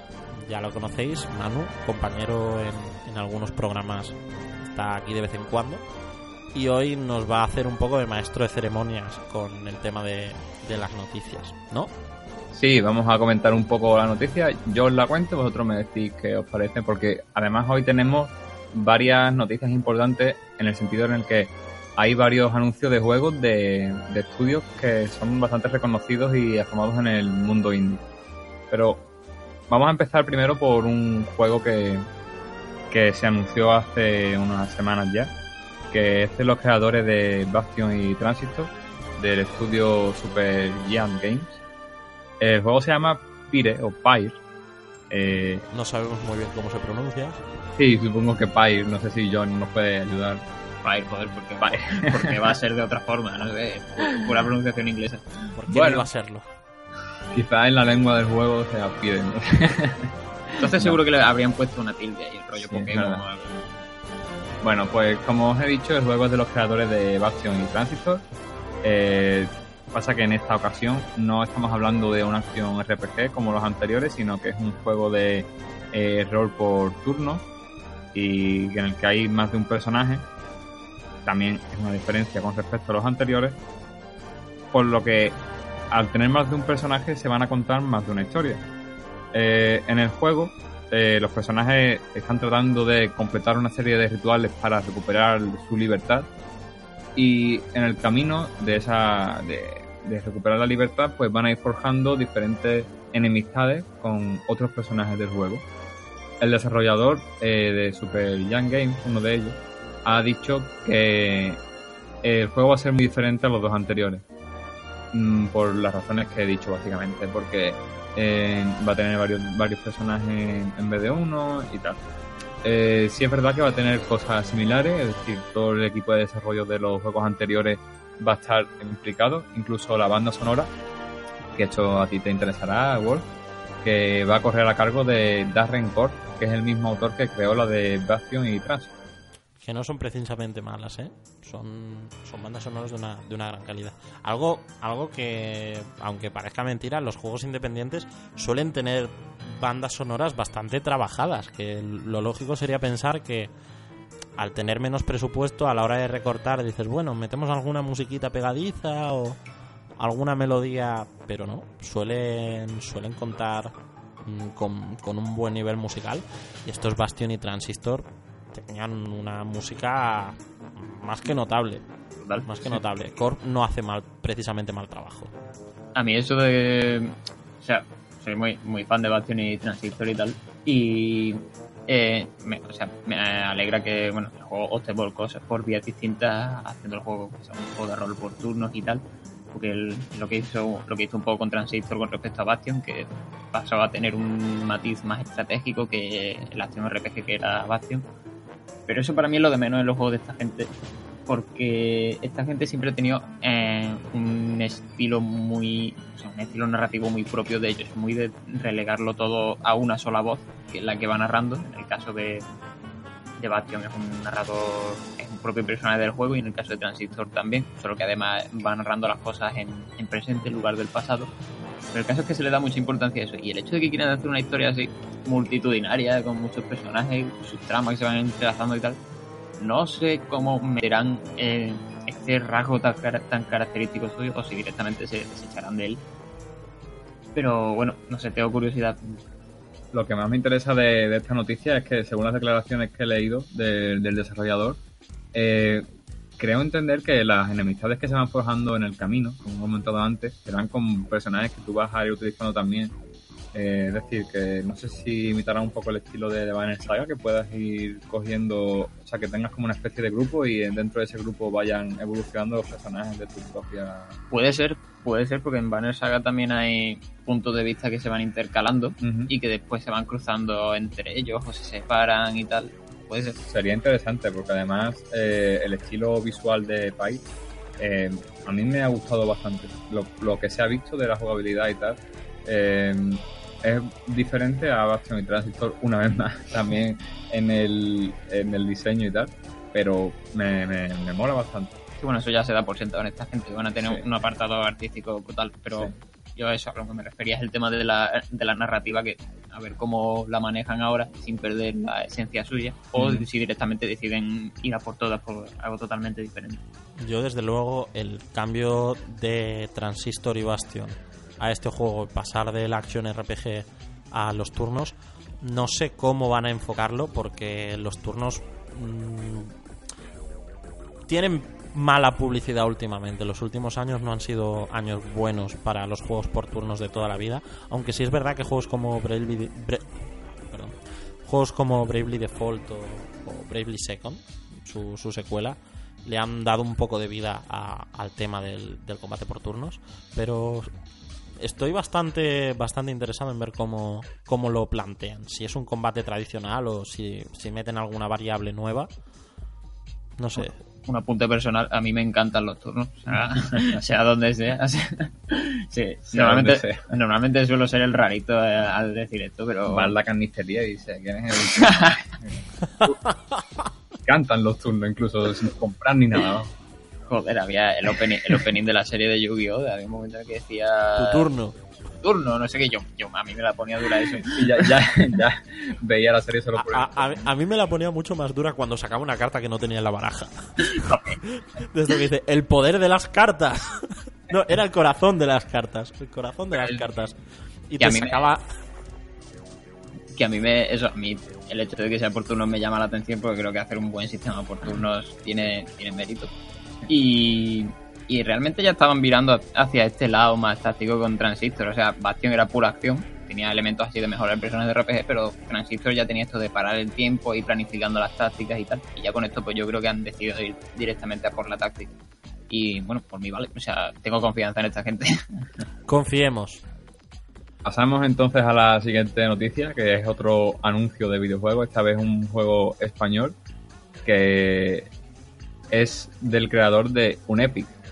Oh, gran Lo- juego. De los juegos indies que también ha cosechado muy buenas críticas, sobre todo eso en el panorama español, porque fue uno de los primeros mm, que, que llamó la atención del panorama independiente.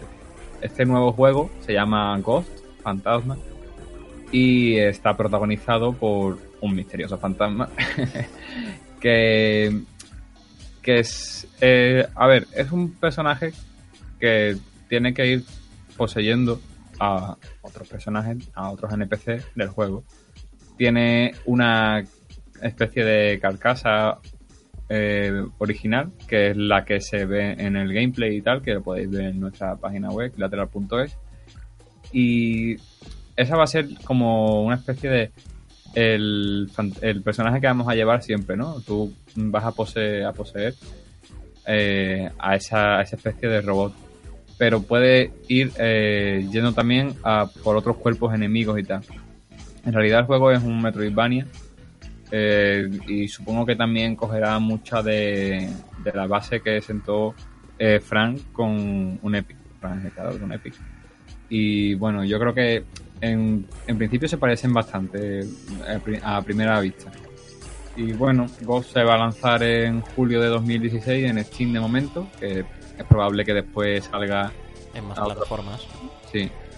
Y va a llegar doblado al castellano, como mm, también lo hizo un Epic mm, posteriormente.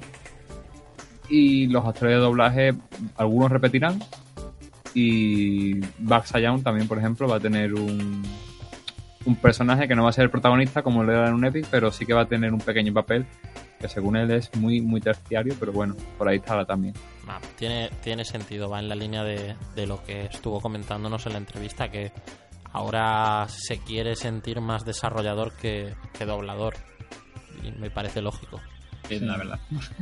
Eh, bueno, la verdad es que yo mucho no tengo que decir porque no he jugado a, a la Epic, pero sí que lo he visto y tal. Y, hombre, eh, me llama que también tiene. Epic también es un Metroidvania, vaya, y que sustentaba su personalidad, sobre todo en, en las gracietas, en los chistes, el humor este. Es muy, muy entrecomillado freak. no me gusta usar esa etiqueta, pero bueno. Y- Bueno, ahora que está de moda, Eh, pero, o es precisamente eso lo que no te gusta. precisamente eso. Eso, claro.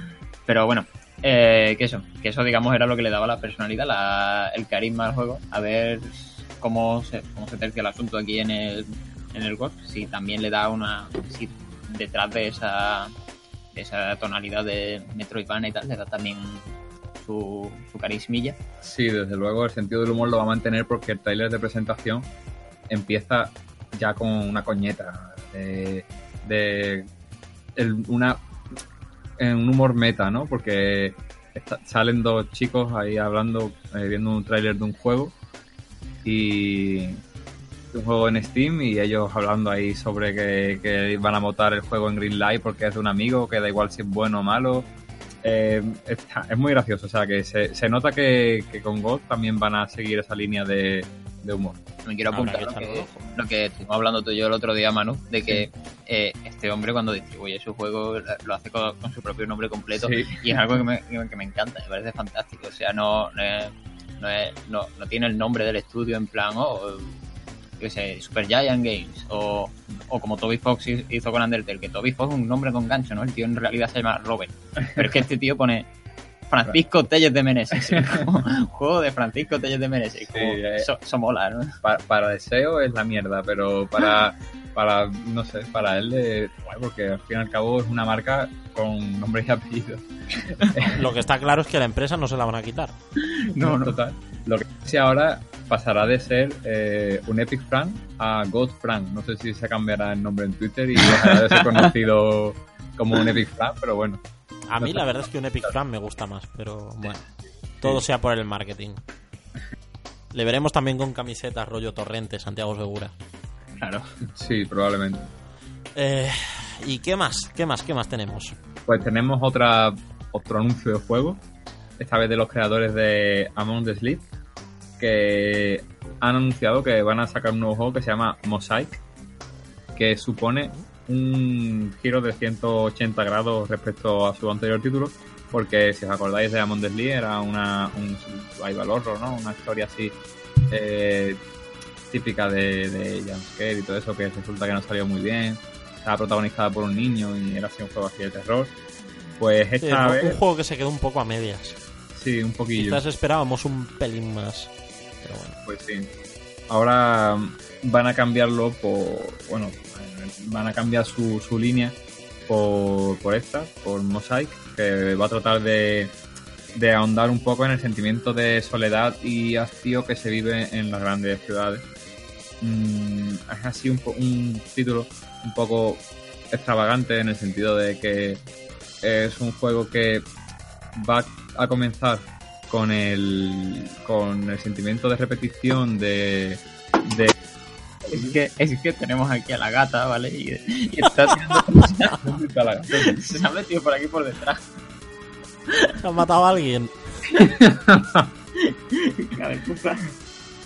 Y me ha tirado el puto ratón, tío. No, el ratón de 5 euros del chino. Lógica, no es una gata, pero... Bueno, ¿dónde, ¿dónde me he quedado? No lo sé, yo es que cuando he oído lo de... O sea, es que me imagino a la gata tirando el ratón mirando para otro lado, en plan... No quiero hacerlo, pero... A esta gente les jodo, les jodo yo el podcast. Bueno, Bueno.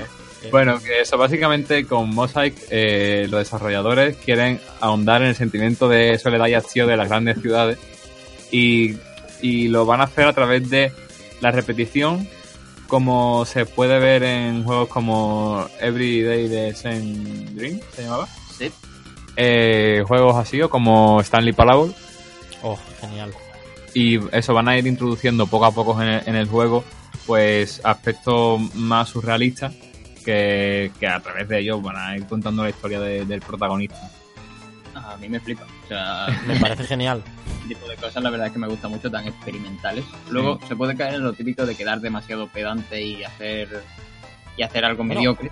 Jonathan Blow, Jonathan Blow, mm, no sé si él tendría miedo, pero desde luego toda la prensa estaba pendiente a ver si hacía precisamente eso con The Witness. Jonathan Blow es la pedantería personificada. lo que pasa es que ese tío eh, es también un genio. pero O sea que la pedantería está justificada en ese caso, Claro. ¿no? Pero claro, eh, aquí a ver si no se queda en eso, no sé, yo lo quiero concebir, como he dicho antes, lo de que la Mount de Sleep no salió muy bien, era un producto así ya más, más masificado, no tan, no tan experimental como este. Yo, en plan, como si el Lamont de Sleep fuera el primer disco de Radiohead, ¿no? Pablo Honey, y este fuera el de Benz, que es con el que ya empezaron a las movidas paranoicas suyas. Últimamente me ha dado por Radiohead, no se nota. Puede ser que porque sale el disco nuevo, ¿no? Exactamente. Puede ser, puede ser. Bueno, el caso que con este juego van a pasar de un miedo más eh, típico, como era Mundeslieb, a un miedo más psicológico, en el que ya no somos un niño, sino que somos un hombre de mediana edad, estancado en su puesto de trabajo, en su cubículo. Eh, como digo, es que se parece mucho en el tráiler a Every, Every Day the Same Dream. Juegazo, por cierto. Sí, El eh, de navegador. Muy, muy recomendable. Dura 10 minutos, te lo puedes pasar en 10 Sí. minutos. Está muy, muy, muy bien. Eso, y también me da un poco de miedo que caigan en esos tópicos de hombre mm, cansado que tiene un trabajo eh, monótono, que tiene una corbata negra en una camisa blanca y trabaja en un sitio muy repetitivo y se siente muy mal. Eh, me parece interesante la idea, pero espero que no caigan en, en esos tópicos.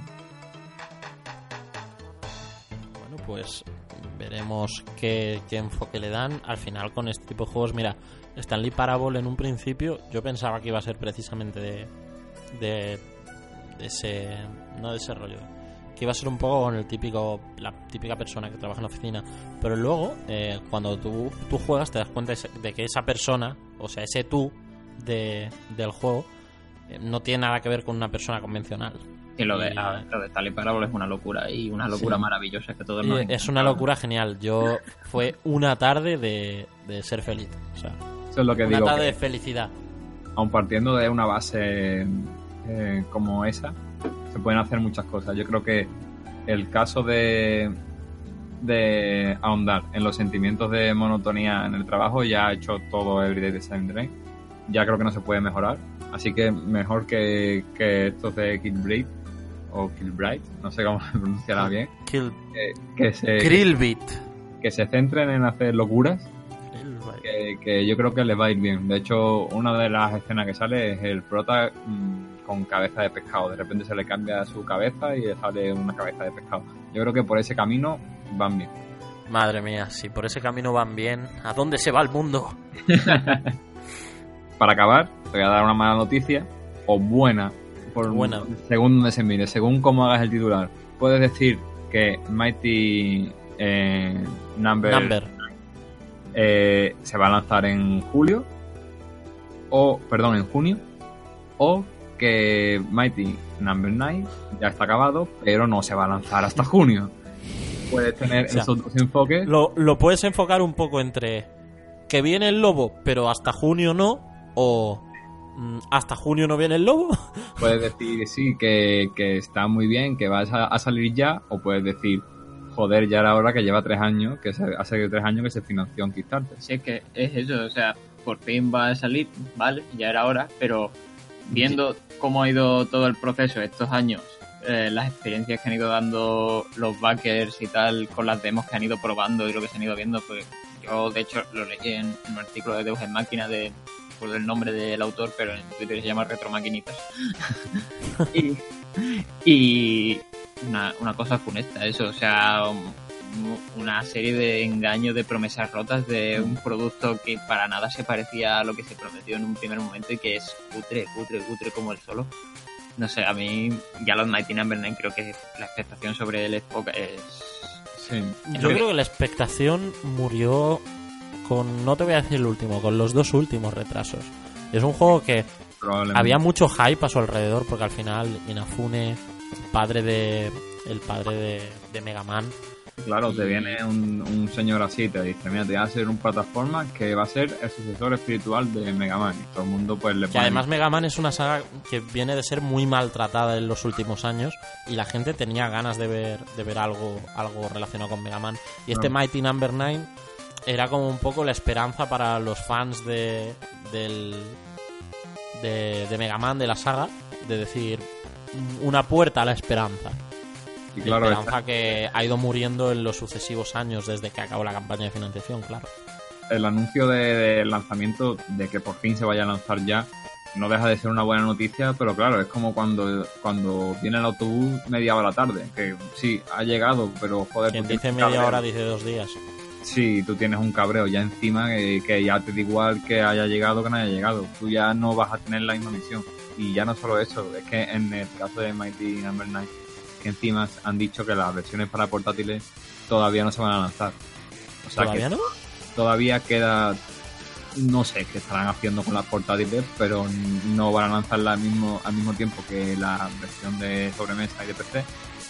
Así que una noticia buena a medio, muy, Sí. muy a medio. Y la verdad es que esto de que desarrolladores así consagrados se, se aprovechen de la nostalgia que tiran los nombres reconocidos para, digamos, financiar un proyecto que a lo mejor, no sé, una editora no les compra, pero tampoco creo que, que les, que les cueste mucho encontrar uno. Y es que la pregunta precisamente es esa.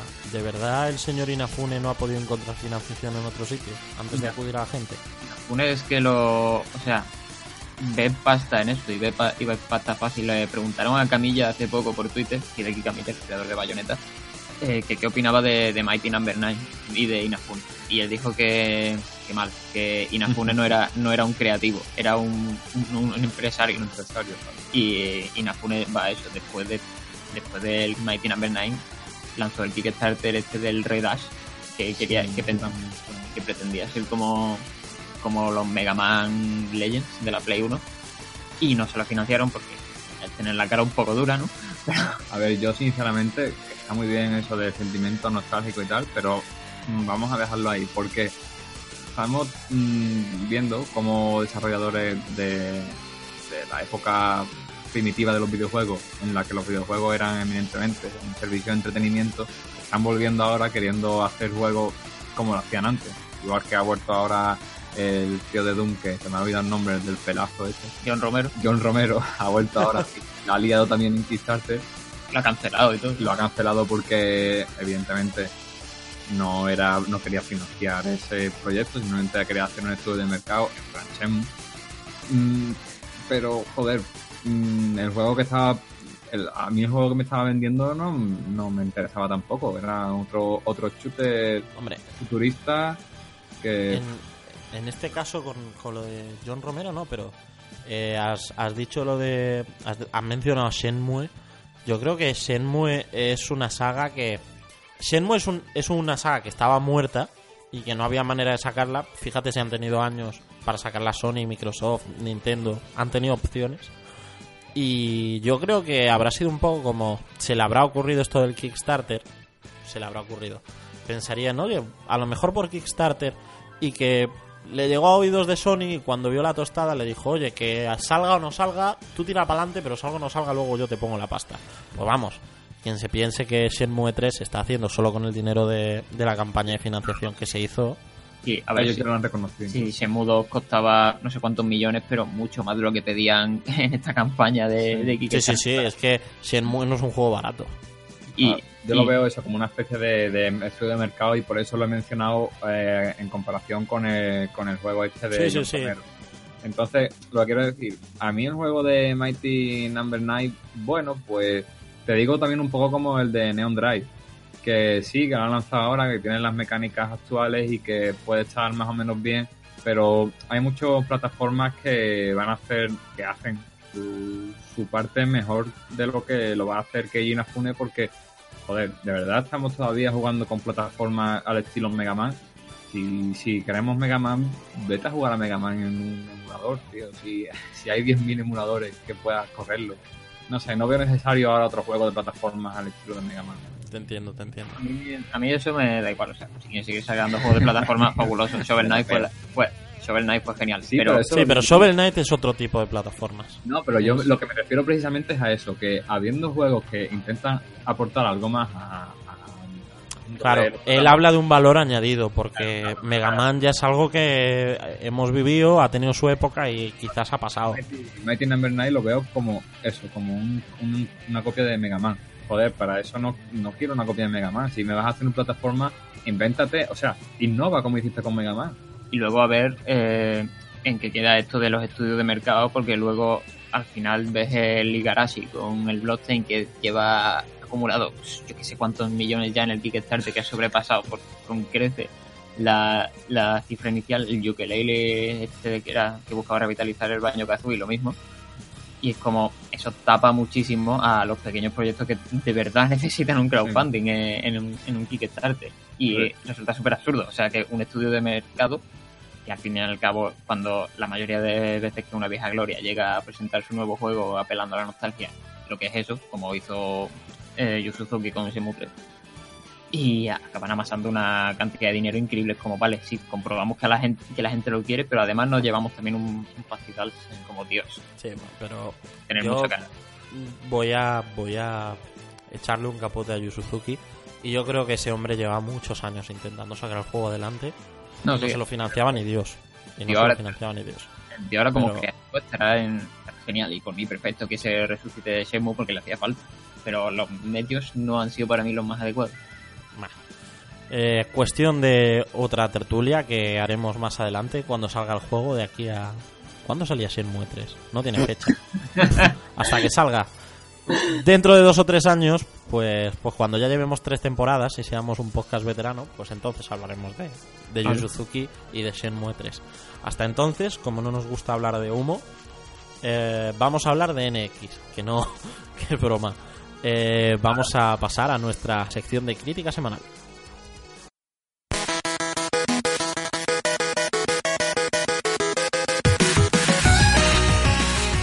Y esta semana la crítica semanal se la dedicamos a The Banner Saga 2. La va a hacer nuestro compañero de equilateral John, que muy amablemente, tras preparársela para la web, eh, ya sabéis que podéis encontrarla por escrito en equilateral.es, pues ha dicho, oye, si queréis me paso y la hago yo para el programa. Y digo, pues encantados de tenerte con nosotros. Así que, John, ¿qué nos cuentas de este de Banner Saga 2? Pues primero, que a mí me encanta. Segundo, a ver, voy a empezar por lo básico. The Banner Saga 2 es, para sorpresa de muchos, la secuela del primer The Banner Saga. ¡Oh! ¡Oh! ¡Qué sorpresa! Que fue producto de un Kickstarter. Bueno, The Banner Saga 1 salió en principio de 2014 que fácilmente se convirtió en mi juego favorito del año 2014, ¿no? Pero el juego surgió de un Kickstarter hecho por Stoic, que es un estudio formado por tres personas que antes trabajaban en Bioware y que inicialmente estaba concebido como, como una trilogía, ¿no? O sea, iba de Banner Saga 2 pues, en la segunda parte de esa trilogía, vaya.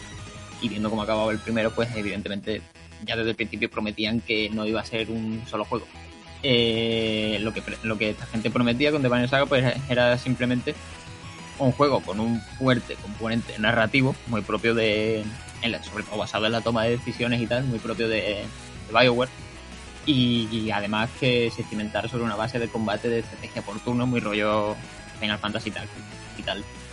Y de Banner Saga 2 pues también es eso. de hecho, quería empezar la crítica precisamente con un punto negativo porque voy a englobar la crítica de lo, de lo que es Banner Saga en general. Porque este de Banner Saga 2 es idéntico al primero en prácticamente todo. eh, Pero, ¿para bien o para mal? Para ambas cosas. Ya iré detallando. O sea, eh, tanto la, o sea, la interfaz es idéntica, el juego se juega exactamente igual.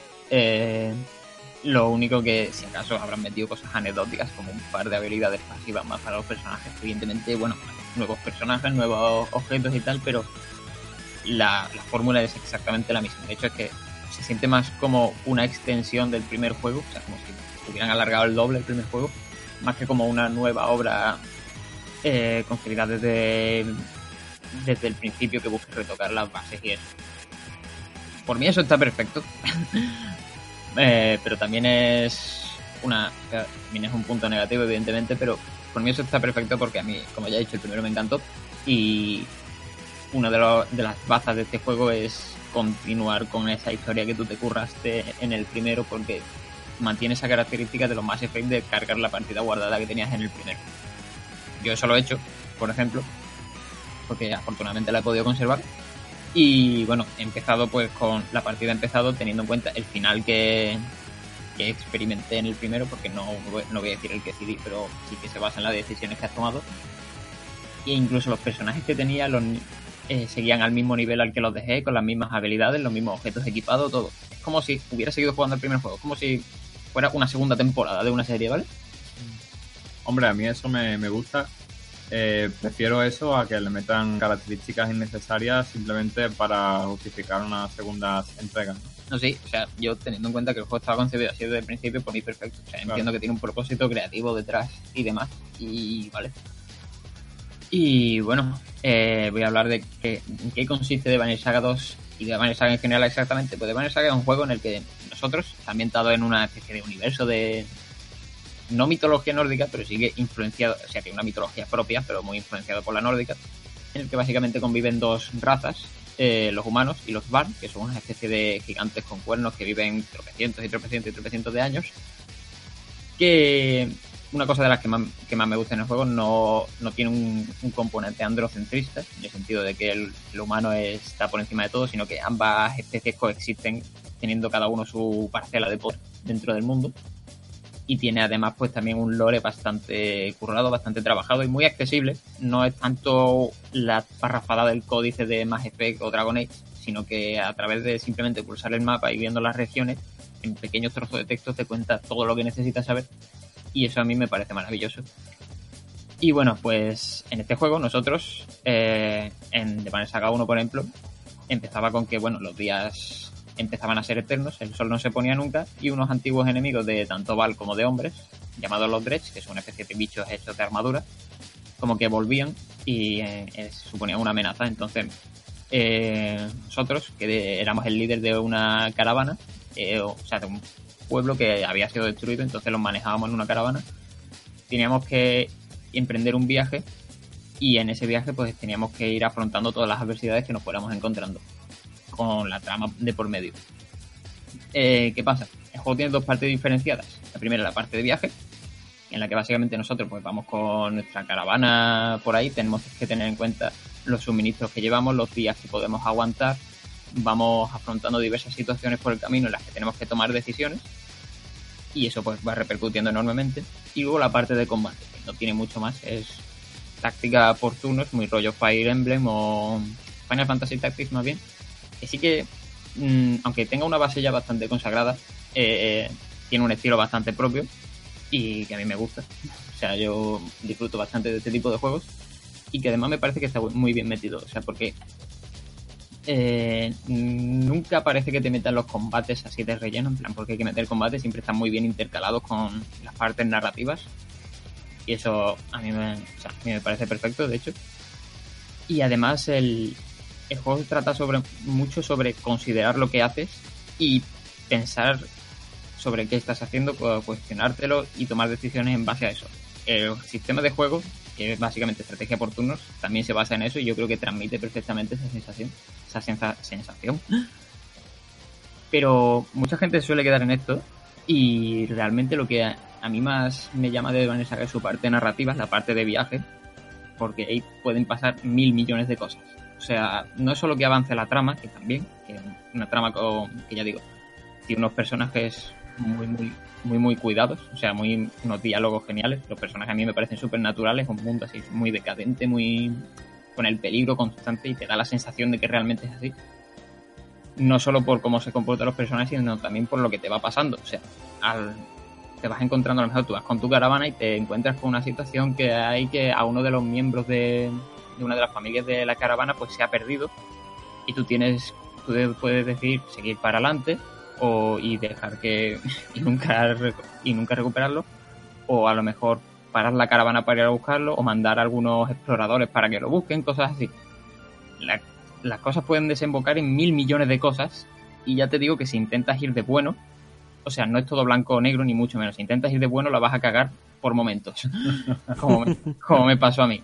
Es una porque O sea, no es como en Mass Effect de opción buena, opción mala, opción neutra. claro, aquí hay una escala de grises brutal. O sea, es que nunca nada está realmente claro. Aunque tú creas que una decisión que has tomado va a llevar a lo que te dice esa decisión, puede haber mil cosas que pasen por el camino y que tú no habías previsto. Y que a través del contexto o de básicamente conocer a los personajes, pueden más o menos intentar predecir. Y eso es algo que me, me encanta. O sea, le da muchísimo interés al juego porque las consecuencias pueden ser, pueden ser devastadoras.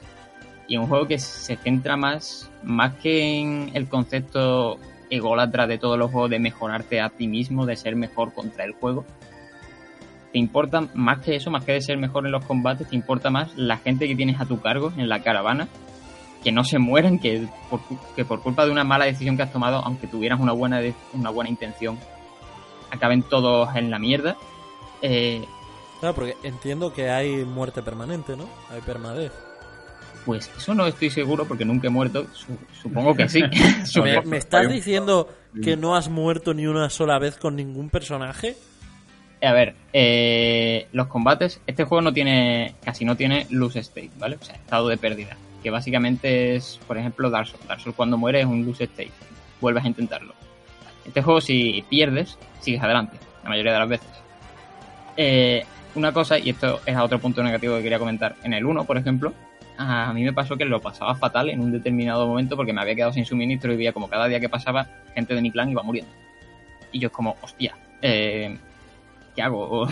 No sé, eh, voy a, estoy deseando encontrar un pueblo para encontrar suministros o para ver si puedo obtener suministros o lo que sea. Eso en este no me ha pasado. ¿Por qué? O sea, siempre tenía la moral del grupo alta, siempre tenía muchos suministros, porque ya le cogí el truco al primero. ¿Y qué pasa? Que este al ser exactamente igual, a no aportar ninguna mecánica nueva, como que si ya le has cogido el truco, pues tampoco te vas a ver en ninguna de esas situaciones. La dificultad se ha optado por subirse en los combates, que sí que hay más tipos de enemigos distintos y etcétera.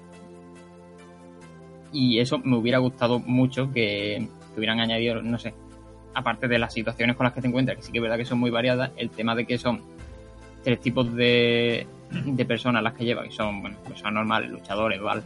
Luego la, los suministros que tienes, la moral, la forma de mantener la moral alta y tal, es exactamente idéntico. Una vez le pillas el truco, por lo menos lo que me pasó a mí, una vez le pillé el truco en el primero, en este no he tenido problemas con eso. Pero bueno, el juego tiene, sigue manteniendo bastante interés a pesar de eso, porque una cosa que hacía el primero y que este también vuelve a hacer, mm, bastante mejor en mi opinión, es que va, va alternando entre puntos de vista. Eh, en este caso se conserva uno de los protagonistas del primero, pero también añade otro nuevo. Y que consigue, a mí los juegos que hacen esto me parece siempre que me cortan un poco el rollo, ¿no? Cuando voy con, un personaje de repente me lo cambian a otro, es como, no sé. y, a, lo mejor la parte del otro es súper aburrida. En el 1 me pasó un poco eso. Aquí eh, las dos partes me han parecido súper interesantes, súper bien intercaladas, un ritmo muy, muy, muy, muy cuidado, con unos cliffhangers al final de capítulo bastante guapos. Y que, lejos de provocar una desanexión entre no sé qué personaje estoy controlando, no sé cómo me debo de comportar, da pie a que tú puedas, digamos, rolear cada personaje, porque ambos personajes, los, ambos protagonistas son muy, muy distintos, personalidades muy distintas, y yo, por ejemplo, a mí me gustó mucho, eh, hay un personaje que es súper agresivo, que es un tío, o sea, que no tiene respeto por nada, y yo que siempre suelo ir de bueno en los juegos, pues con ese tío dije, no, esto no es lo que haría este tío. Y eso me gustó mucho. El juego te da muy, mucho pie a, comportarte así. El otro personaje que viene del 1, por ejemplo, en mi, en mi caso, pueden ser otro personaje, dependiendo de cómo hayas acabado el 1. Eh, al principio el juego te lo introduce de, una forma para que veas cómo se ha quedado después del 1. Que, que está bastante trastocado y eso por los eventos. Y entonces tú puedes decidir también a la hora de seleccionar porque las opciones de conversación y, de tal, comportarte como haría una persona que está con esa paja mental. Y, pero aún así, seguir siendo ese personaje. Y a mí me parece muy interesante que el juego se aventura a explorar estas cosas, porque antes también de empezar a controlar al otro protagonista, también te lo introduce. Te introduce que es un tío, pues eso, súper agresivo, súper no sé qué. Y tú dices, vale, he pillado la personalidad de este tío. Puedo hacer las cosas como yo creo que lo haría, o puedo hacer las cosas como creo que él lo haría. Y ya. Y yo opté por la segunda vía porque me parece mucho más interesante y da pie a que pasen eh, mil millones de cosas. Y, y precisamente por eso, por meterte tanto en el personaje a la hora de rolearlo, de interpretarlo, es por lo que también te acabas preocupando tanto de la gente que tienes a tu cuidado, de, que no le falte comida, que no le falte de nada, de que no se mueran por tu culpa sobre todo, y demás. Y bueno, luego ya, bueno, no sé si lo he comentado, pero bueno, el juego tiene un estilo visual exactamente idéntico al primero, pero eso para mí no es problema, porque el, estilo visual del, del, primero era una pasada, el dibujo a mano animado con rotoscopia incluso en los combates, o sea, en los combates las animaciones se sienten súper reales y quedan, muy bien, la verdad. Y, y la trama es, pues continúa directamente donde la dejó el primero, no tiene más. El primero tuvo un final bastante espectacular y tuvo varios momentos muy espectaculares a lo largo del juego. Este, igual por ser una obra de transición, por ser la segunda parte, no es, no es la introducción ni tampoco es el clímax, eh, no tiene tantos, pero sí que tiene algunos momentos que te dejan un poco la boca abierta, especialmente en las rectas finales donde empieza a, reforzarse todo bastante, porque hay un, hay un atisbo ahí de misterio bastante guapo, de, misterio catastrófico de la hostia, que a mí personalmente eso me llama bastante y, no sé. Yo de Banner Saga la verdad es que lo considero un, un juego importante, porque es un juego que todo, todo, absolutamente todo el juego va, a, va sobre seguir adelante y no rendirse a pesar de estar pasándolo putas. Y tanto, o sea, de estar pasándolo fatal. Y tanto la parte de los combates como, como la narrativa, como todo, obedece a ese, a ese, a ese mensaje. Es como, da igual lo mal que lo hayas hecho, da igual lo, las cosas que hayas hecho sin querer y lo mal que vaya todo sigue adelante. O sea, siempre tienes oportunidad de redimirte. A mí de Banner Saga 1 me encantó por esto. De Banner Saga 2, igual por ser demasiado continuista, a lo mejor no me, no me impacta tanto. Pero sí que es verdad que es un juego que aprecio mucho y que tengo muchísimas ganas de que llegue en la tercera parte. Bueno, yo te quería hacer una pregunta porque, eh, como has comentado antes, que dices que en este 2 pues te ha resultado un poco más fácil de todo lo de mantener a, la, a, tu pueblo, a tu caravana con motivación, con suministros y tal. No puede ser eso como yo no lo he jugado, como entiendo que habla un poco de Banner Saga, de mantener un pueblo a flote de, de mantener toda una familia eh, grande, unida. No puede ser eso un poco la demostración de que poco a poco con esfuerzo se van consiguiendo eh, las cosas, de que ya eh, en una población al principio puede pasarla, lo que te has dicho, puede pasarla mal, puede pasarlo mal, pero poco a poco, conociendo a, tu- a tus habitantes y tratándolos de buena manera, puedes conseguir que, que más o menos sobrevivir medianamente bien. ¿No puede ser un poco un aspecto más realista? ¿O crees que directamente es porque lo has cogido el truco de la mecánica y ya está? No, sí, la verdad es que no lo había planteado así, pero puede, puede ser. Porque la verdad es que eh, al, al líder de la caravana principal, o sea, el protagonista de la historia principal, Sí. eh, en la, al menos en mi, en mi partida, lo tienen como a, a un líder, a alguien a quien respetan. eh, en el 2 ya, al que siguen sin pensar, porque con él tienen garantía de sobrevivir. Eso en el 1 no pasaba. En el 1, o sea, a partir de unos acontecimientos del 1 y tal, de los acontecimientos del 1, es cuando empiezan a respetarle pero antes en el 1 no pasaba. Y sí que es verdad que puede venir a significar eso, pero ya de cara a lo que viene siendo el eh, la propia sensación de constante inseguridad que te va transmitiendo el juego, de que cual- en cualquier en cualquier momento puede pasar una catástrofe y nos vamos todos a la mierda, como que sí que se devalúa un poco al hacerse así más, más fácil, pero Claro. pero sí que tiene, tiene así también un, un- esa perspectiva de que va en consonancia con el mensaje del juego también es bastante válida y no sé. Pues a mí me han entrado un montón de ganas de empezar la, la saga. No, No te digo más que creo que voy a ahora mismo. Ponte que te va a gustar seguro. Sí, sí, yo creo que, El primero que es un juegazo y el segundo pff, tres cuartos de lo mismo. podríamos ir terminando el podcast ya, ¿no? Creo yo. Sí, sería lo suyo. que, que quiero ir a jugar a Banner Saga, por favor. Vamos, vamos a ir concluyendo. Hoy nos ha quedado un poquito más largo de la cuenta. También es verdad que, como siempre, van ocurriendo cosas y al final pues se va liando todo. War se ha tenido que ir, Eton se ha tenido que marchar también. Nos hemos quedado nosotros tres y bueno, como que nos Yo ha vuelto un para poco la despedirme. escaleta. Ah, ¡Ostras! oh, Dios mío, ha vuelto. Eton ha vuelto. A- acabo de llegar ahora mismo. Vale. Pero ahora mismo, o sea, El hijo pródigo. el hijo pródigo ha vuelto. Únete a la caravana de Indinautas. No, no, yo ya me voy otra vez, no, si vamos a, a despedir ya. Em, entonces te, te despido, Eton. Venga, adiós de nuevo. Venga, hasta el próximo programa. Eh, y, y bueno, vamos a despedir a nuestros dos compañeros de, de Equilateral. Em, Manu, un placer como siempre que, que vengas a, a echar un rato con nosotros. Un rato que suele tender a largo. A largo, sí, pero Sí. las cosas largas suelen ser buenas. no, Eso... y no bueno, digo- a- ahí queda el comentario.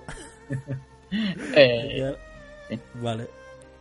Y John, eh, lo mismo. Que encantado, que muchas gracias por, por traernos tu, tu crítica de este Banner Saga 2. A mí me has dejado los dientes larguísimos. yo, enca- yo encantadísimo de estar aquí, como siempre, y de hablar de, por una vez, de, mier- de alguna mierda que no sea tan mierda, sino que mole. Ya hemos roto la cadena de juegos malos. Eso sí, quería, quería quejarme de que, por favor, en la mientras estaba la crítica, Antonio Eaton no ha parado de molestarme. Es, es que, vaya tela. Sí. Es que, claro, las voces que se escuchaban a 300 kilómetros de fondo eran molestas. Claro. 400, 400, 400. Bueno, más todavía. Bueno, pues eso. muy- eh, encantado de estar aquí. Bueno, nos veremos otro día. Y para vosotros, señores escasos todavía oyentes, un placer que nos hayáis acompañado en nuestro tercer programa regular, regular entre comillas, porque tampoco ha sido el típico. Eh, esperamos que hayáis disfrutado del programa. Recordad que nos podéis hacer preguntas a través de Twitter, arroba indinautas, y comentarnos por iVoox. Y seguidnos en nuestras redes sociales, el mencionado Twitter, arroba indinautas, suscribiros en iVoox y en iTunes, comentar, votar y, y interactuar con nosotros todo lo que queráis, que estamos encantados. Eh, y nada, hasta la semana que viene.